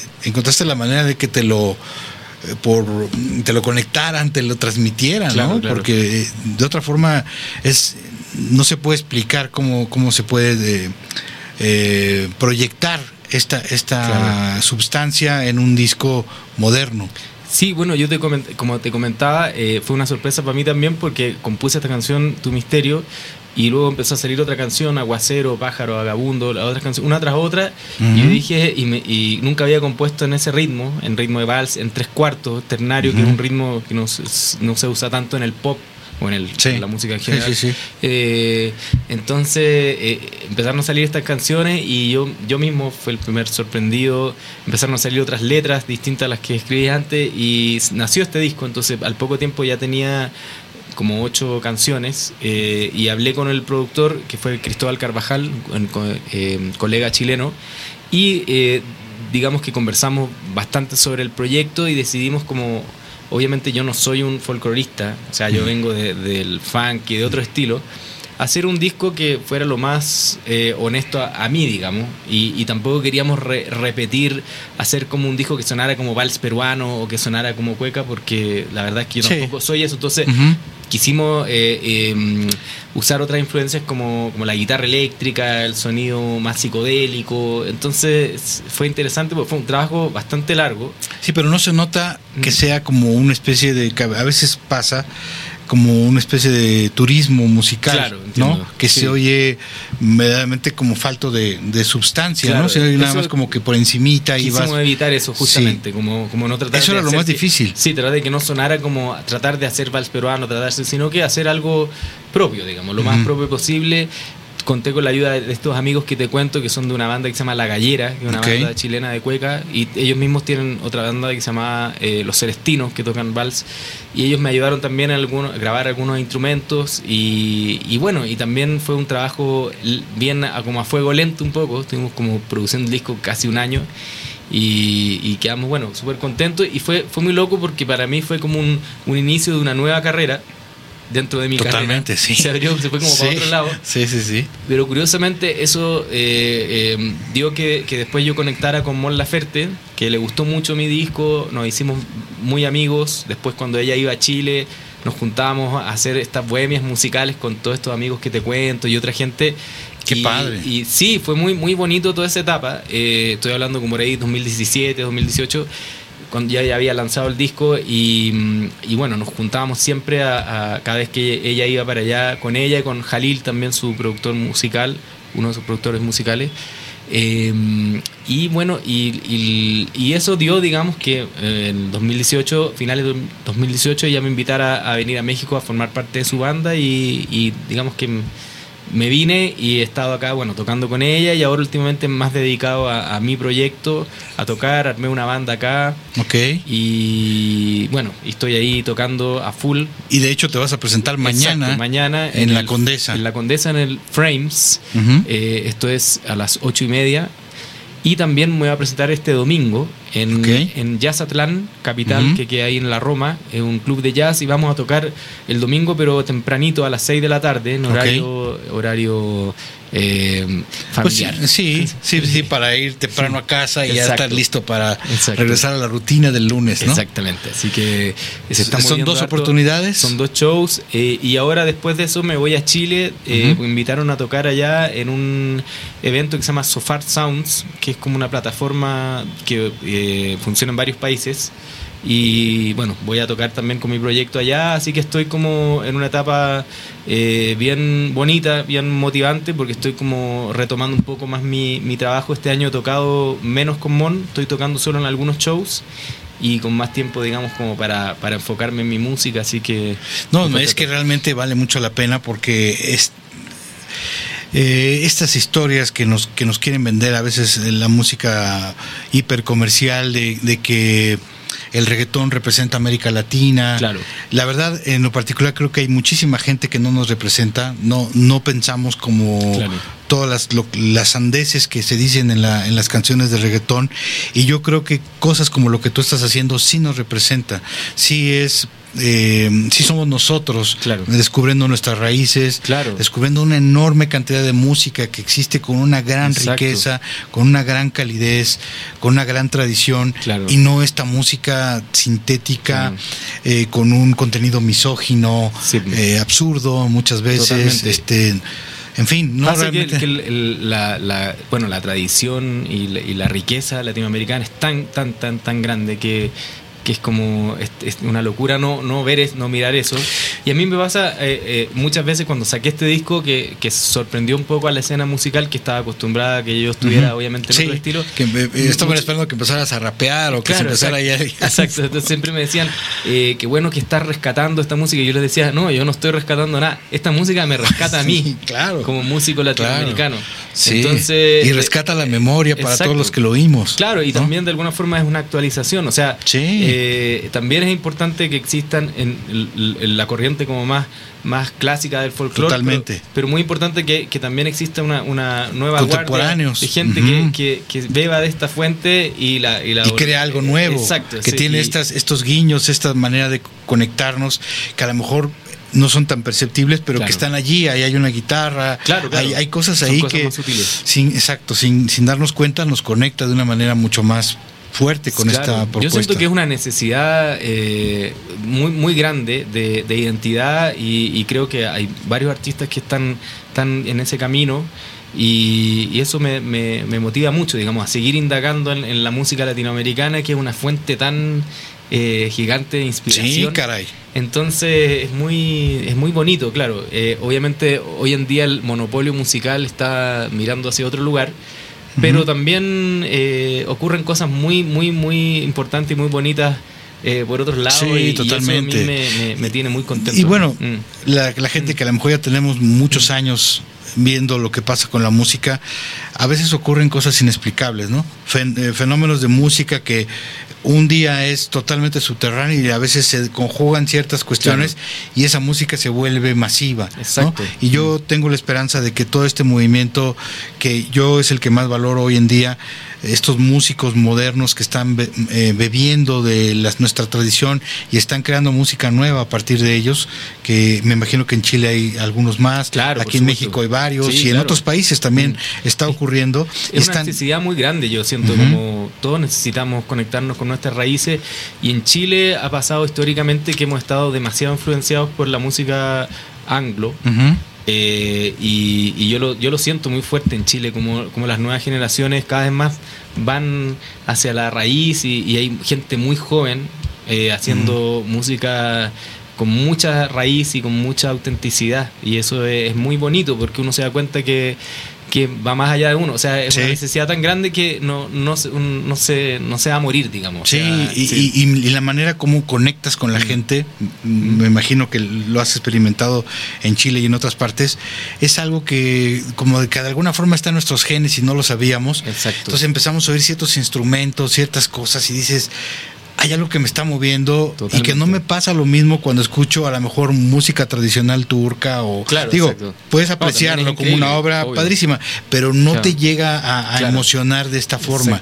Es algo extraño no pero real. muy loco. A mí me pasó eso digamos. O sea la música de raíz me movió de una forma que inesperada y, salieron cosas que no sabía que tenía y bueno mm, corrígeme si estoy mal mm. pero creo que había leído algo de que tú habías grabado todos los instrumentos del disco? No todos, pero varios, bastante. Eh, he estado, bueno, todos estos años eh, tocando diversos instrumentos, estaba, bueno, las, todas las cuerdas, guitarras, bajos, eh, he estado tocando saxo bastante, eh, aunque en el disco no hay saxo, pero he estado como en los temas que he sacado después, he grabado eso, y, y, bueno, sí, siempre he sido más o menos multiinstrumentista porque soy muy curioso, digamos, de, de experimentar Las y de sonoridades. Claro. Sí, sí, sí. Eh, pues no sé si eh, ahorita nos ayudan, eh, Pam, eh, a oír un poquito de, Buenísimo. de- de la música, porque la, Mejor la que gente que tiene la, referencia del- de los tetas, la verdad es que no va a ser difícil que entiendan lo que estamos Claro. diciendo y que puedan apreciarlo. Digo, tenemos de repente estas limitantes, ya sabes que YouTube y Facebook, eh, a veces cuando dejas mucha música te tiran la, la transmisión. Le ha Ah, pasado a. Metallica, Ah, haciendo un programa especial de ellos mismos, les tiraron Ah, la sí. grabación, cosas increíbles. Wow. Entonces, vamos a oír un pequeño Claro. fragmento nada más para motivar a la gente que busque. Funciona muy bien el...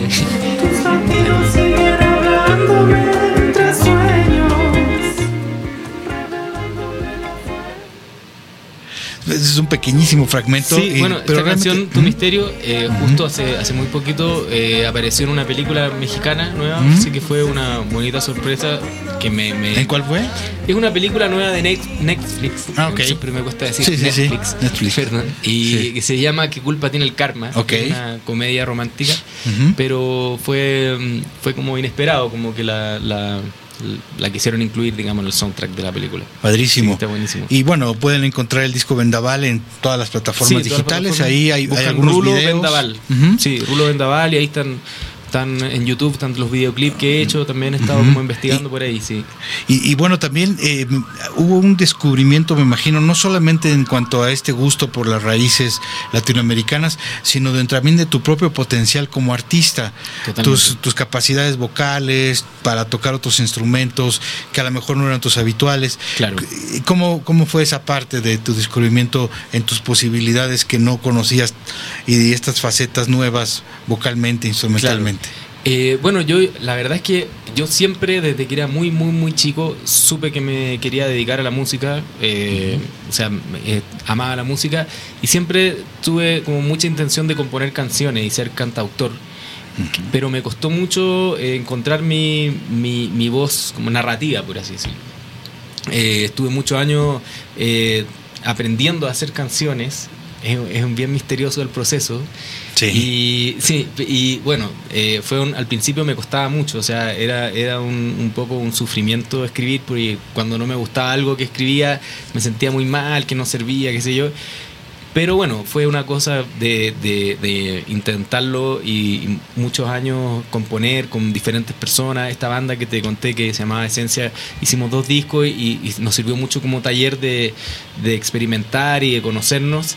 Y con Vendaval fue como un poco, eh, de alguna forma, mm, eh, como asentarme como, como compositor, como dar, me dio mucha más confianza y, y digamos que el proceso... A pesar de que estabas fácil. entrando en un territorio desconocido. Sí, eh, fue muy loco. Una pero- paradoja, ¿no? Exacto. Sí, como que, la- es que las canciones salieron muy naturalmente, muy rápidamente. Y, y- y eso me dio mucha confianza como para decir, bueno, en realidad puedo hacer canciones y es lo que más me gusta, siempre ha sido lo que, lo que más me gusta. Entonces estoy, estoy siguiendo ese camino, digamos, ahora tomando otras influencias. Lo, lo nuevo que estoy haciendo está como bien influ- influenciado por, por la cumbia peruana, la cumbia psicodélica, la chicha, que me, me gusta mucho. La música también de Cabo Verde, que es una, un archipiélago eh, africano con mucha influencia portuguesa. Y, y, Y por ende tomando- alguna extraña conexión iberoamericana, ¿no? Absolutamente, absolutamente. Es muy, muy cercano, yo siento, eh, al vals peruano, a todos esos ritmos. Y sigo indagando por ahí, digamos, que hay mucho por, por, por explorar y, y estoy como en esa, en esa búsqueda. de- Y bueno, eh, esto nos habla también, por ejemplo, de esta con- continuidad que ha tenido Vendaval, esta expansión, que ha sido este nuevo tema que se llama Cumbia Perdida. Claro, ¿no? exactamente. Que es nuevamente este aire fresco con estos sonidos Claro. eh, que siguen expandiéndose en la influencia, ¿no? Como decías, con esto, estas Claro. cosas que sigues descubriendo. Exacto. Bueno, ¿no? esa, esa canción Cumbia Perdida la hice con una eh, cantautora chilena que se llama Adri Stuen. Ujú. La hicimos durante la pandemia, eh, la, la compusimos online, pues ella estaba en Chile, yo acá. y le quisimos dar un poco un sonido medio como cabo verdiano Ok. con el cavaquinho, le grabamos un cavaquinho que es ese, esa como es como un ukelele Ok. cuerdas de metal que se usa para tocar samba y también se usa en la música de Cabo Verde. Entonces, claro, es una cumbia un poco con, esa, con esos sabores así más medio afro. Sí, sí, totalmente. Totalmente, muy, muy, muy padre. Y llama la atención también el hecho de que de repente del mismo lugar donde nos llega toda esta música, que en mi muy particular y humilde punto de vista no tiene una sustancia importante y que sin embargo tiene un gran éxito comercial, también nos llegan artistas como Calle 13, por Mm, ejemplo, claro. que es otro referente muy interesante que está eh, bebiendo y, y- y filtrando todas estas influencias de la música latinoamericana, Claro. también con mensajes muy, muy interesantes, muy importantes. Sí, hay mucha gente haciendo cosas Que- algunos otros que nos puedas Sí. eh, recomendar, mencionar, eh, que tú conozcas que están haciendo cosas afortunadas, digo, porque habrá gente que de repente lo intenta y Claro. el resultado no es tan, Sí. tan bueno, ¿no? Y Claro, hay bueno. otros que sí lo logran. Ahí les voy a aprovechar de recomendar grupos que son muy underground. Ok. Eh, hay una, una banda que se llama La Plaza del Puma, que Ok. son chilenos, que también son... Esto, Pues sí se puede encontrar por ahí Sí, en algo del todo lo- están en plataforma. La Plaza del Puma. La Plaza del Puma, que Ok. está, está haciendo como un hip hop, pero con mucha raíz latinoamericana, con Bien. letras buenísimas, mucha alta poesía. Eh, hay un, un gran amigo también acá que se llama Anthony Escandón, que también es un, es un músico de Chihuahua que me gusta mucho. Ok. Se me ocurre en este momento que también... ¿Has escuchado a Ampersand? Sí, claro, sí, Ujú. los conozco y me encantan. Sí, sí, Ujú. sí. Son muy, muy, muy buenos y, y los, tuve la suerte de conocerlos hace no mucho y Ok. muy buena onda con ellos. Sí, también están en esa, en esa búsqueda, sí. Absolutamente. Eh, me, me fascinan. Eh, ¿Qué más? Eh, bueno, siempre uno se, se lo debería haber hecho una lista. Sí, pero se eh, seguramente hay mucha gente Sí. en Colombia, Sí. en, en muchas partes, Claro. este, Centroamérica, etcétera, buscando estas, estas conexiones y encontrando y ojalá, ojalá que, que esta música logre tener mayor visibilidad, a lo mejor un poco eh, siguiendo el ejemplo de lo que ha pasado con Calle 13, que ha logrado un gran éxito con, con estos mensajes y con esta propuesta musical, que haya más gente que busque en esa línea, ¿no? Claro. Que es una línea de la cual nos tenemos que sentir muy orgullosos como latinoamericanos. Toda la perdón, la conjugación de influencias que tenemos de esta historia de mestizajes y de músicas eh, tan particular, ¿no? Que Bueno, en- Chile ahora me estoy acordando de otros nombres. Ujú, que, eh, sí. Está, bueno, Vicente Cifuente, un gran amigo que está eh, tomando mucho la música de República Dominicana, porque Ok. él vive un poco ahí. Entonces tiene la bachata local, que es una Mm. bachata media chilena, y está muy interesante. Sofía Viola, otra amiga argentina. Julián Herreros, que es un músico muy underground chileno, pero es un, un genio de la música, que también está haciendo música increíble. Eh, Benja Walker, que también es otro amigo eh, chileno, que también rescata bastante la música eh, de folclore argentino también. Sí, hay, bueno, hay, hay un sinfín de, de nuevos talentos también. Sí, no, realmente es todo un movimiento muy interesante que la verdad es que yo creo que mucha gente le tenemos como apostadas todas las fichas a que pase algo con ese movimiento porque verdaderamente qué mejor que, que tener este reencuentro con un orgullo de lo que somos, de, de este resultado, de la historia que, que hemos vivido y sentirnos eh, nuevamente eh, felices de abrazar lo que somos, enorgullecernos y mostrar esta cara moderna Exacto. también, ¿no? Porque Sí, sí, también digo, somos parte de un mundo que tiene toda esta influencia del, del- del rock, del funk, de, de muchas cosas, y que también de alguna forma está allí y que y, se- y se mezcla y da este tipo de resultados como Claro. lo que es el disco de Vendaval y, y- bueno, ya estamos muy ansiosos de oír qué otras cosas vas a hacer porque Sí. todo lo que hemos oído hasta ahora, este el disco en particular de Vendaval, el nuevo sencillo de La Cumbia Perdida, son canciones que uno puede escuchar y disfrutar y saborear eh, una y otra vez. Bueno, yo ahora estoy eh, ya terminando un próximo disco que Ujú. lo, lo produje con Jalil, Manu Jalil, que es productor de, bueno, Mon Laferte principalmente, pero de varios proyectos más. Y es un proyecto eh, con harta influencia de, de la, de la cumbia. Hay varias cosas un poco más soul, funky. También estoy como... Retomando un retomando poquito esa poco raíz, eso ¿no? Porque es una música que siempre me ha encantado. Sí. Y, y me gusta, digamos, ahora, digamos, tomar todas las influencias y, y disfrutarlas. Eh, es un disco que. Mm, sí, digamos que ahora tu, tu buffet está mucho más grande, ¿no? Sí, eso es muy, y variado. Sí, eso Puedes mezclar, mezclar pescado con carne, cosas así, ¿no? Entonces, bueno, eh, es un disco que eh, del cual voy a sacar ahora un sencillo que se llama Guerrero. Puede que sea el nombre del disco también. estoy, estoy viéndolo. Así que este próximo año y este fin de año se viene con música nueva, sí o sí, con, con, con nuevos lanzamientos. Pues ojalá que, ojalá que te vaya muy bien, porque yo creo que eres de esos artistas que vale mucho la pena que les vaya bien, y si te va bien a ti, le va a ir bien a todo este movimiento que está queriendo poner esta mezcla que, de la cual ya estamos hablando. Y bueno, una pregunta inevitable para todos los seguidores, eh, viejos seguidores de los tetas que han pensado en una reunificación y que de repente están buscando ahí a ver si hay alguna novedad al respecto. Claro. Que te tenemos aquí ¿Tú has pensado, te llama la atención? Sería como un algo que tú dirías, bueno, yo sí le dedicaría una parte a regresar y luego volver ya a lo que estoy haciendo porque ya es lo que me gusta. Claro. ¿Cómo lo has pensado? No, de hecho estamos, eh, estamos en eso con eh, Cristian Moragas y Funk. Eh, somos, digamos, los dos tetas que estamos... Sí, después de ese convulsivo final. No, sí, sí. Sí, eh, fue un convulsivo final 2017 del cual eh, quedamos bastante eh, sacudidos, ¿no? Sacudidos y yo tuve, digamos, siento la, fortuna de, haber empezado mi camino aparte que tiene muy poco que ver con lo de los tetas y, y estado como en eso. Sí, te abrazaste a la música como un explorador también de nuevos sonidos, ¿no? Pero obviamente siempre he tenido la, el impulso de tocar funky, tocar bajo groove y de hecho, a principio de año, eh, tocó en la, edición de Lola Palusa en Santiago y hicimos, yo justo estaba en Chile, hicimos una. ¿Te subiste con él? Subí, hicimos al final del show un, un, como un especial de los tetas, como 10 minutos, y estuvo muy lindo, la gente le gustó mucho y nos dejó muy motivados de, de, retomar los conciertos en vivo. Entonces, tenemos programado el próximo año volver a tocar. De hecho, ahora voy a Chile por un mes o sea, voy a hacer este show el 15 de octubre, pero me pienso quedar hasta noviembre para justamente para trabajar con, con Cifunk en, en, música nueva. En el, claro, regreso, lo que podría ser el regreso ya más formal, digamos, claro, de, los tetas. Exacto, y bueno, con muchas ganas de, de, venir a tocar acá con los tetas.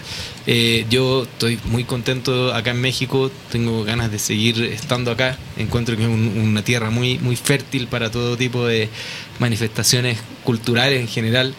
Entonces, eh, claro, la idea sería un poco volver a, tocar, obviamente en Chile, pero también volver a tocar acá y, seguir también ese camino en paralelo.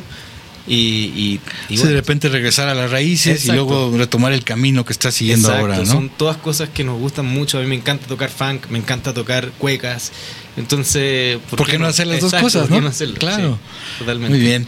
Pues ha sido un gusto platicar. Digo, ahorita me, me, viene a la memoria esos algunos conciertos de aquí en la Ciudad de México, en particular uno muy salvaje que fue el de con Cypress Hill en el extinta Toreo de Cuatro Caminos. Ah, ¿no? Ese que fue un concierto así que la gente estaba, pero sí, eh, Cypress. Cypress Hill. Sí, increíble. Este, en fin, la verdad es que hablar de, esta historia, un grupo que dejó mm. su, su huella, ¿no? Eh, en, los noventas, eh, con en un momento bien interesante también de la música, de, de otra forma, y ahora esta actualidad tuya que verdaderamente nos tiene enganchadísimos, ¿no? Eh, y bueno vamos a seguir en, en contacto, estar esperando ahí estas, esta consolidación del regreso de los tetas por un lado, con la tranquilidad de que vas a seguir también en esta ruta que está súper interesante. Buenísimo, muchas gracias por la invitación y bueno, feliz de estar acá y contarles lo que estoy y,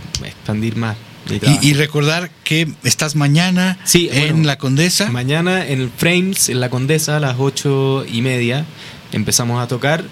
Eh, y este domingo. ¿A qué horas, perdón? A las 8. 8 y media. Buenísima hora. Sí, buena hora. Y a las eh, 6 de la tarde, este domingo en Yazatlán, en Roma Norte. También todos invitados en horario familiar. Súper cómodos. ver este proyecto en vivo, si, si les Vale mucho, mucho, mucho la pena. Y para estar en contacto contigo en redes sociales estás como arroba Rulo, Músico. Músico. Exacto. Rulo Músico. Porque hay otros rulos ahí, pero Sí, entonces hay muchos Rulo rulos, Músico. Cada vez más. ¿no? Sí. Eh, pero Entonces, Rulo Músico. Rulo Músico solo sí, hay uno. Sí, sí, sí. ¿no? Así que por ahí, ahí me pueden Ahí te encontrar. pueden encontrar. Sí, si les, para ya en su en su red social favorita, Claro, ¿no? En la que en la en que, la que gusten quieran. ahí, Ahora ahí en, TikTok hace poquito. también. también. De hecho, ahorita, antes de despedirnos, vamos a hacer un, un- un TikTok, una pregunta caliente con la que normalmente cerramos y que nada más se puede ver o nada más se va a poder ver en el TikTok de Radial FM. Pero por lo pronto llegamos al, al final de esta emisión del día de hoy. Nos escuchamos el próximo lunes desde aquí, desde la Torre Latinoamericana en el piso 20. Muchas gracias a Brian, a Pam. Andrea, que creo que todavía anda por allí. Muchas gracias a, a los que hacen posible este programa llamado Antena Iberoamericana. Muchas gracias, Rulo, por Muchas haber estado con nosotros. Increíble vista que tienen acá de la ciudad. Así es. Hermosa. Así Y, es. bueno, gracias El- por la invitación. Lo que alguna vez fue Tenochtitlan, ahora Exacto. convertido Mm. en la Ciudad de México, la ciudad que le dio nombre a un país. Mm. Muchas gracias. Hasta la próxima.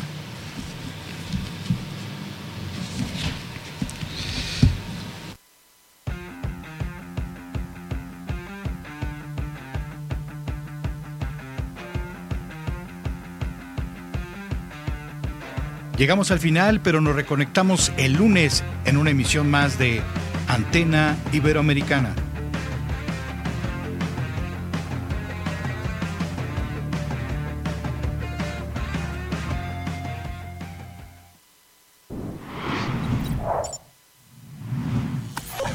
Radial FM. Conciencia colectiva.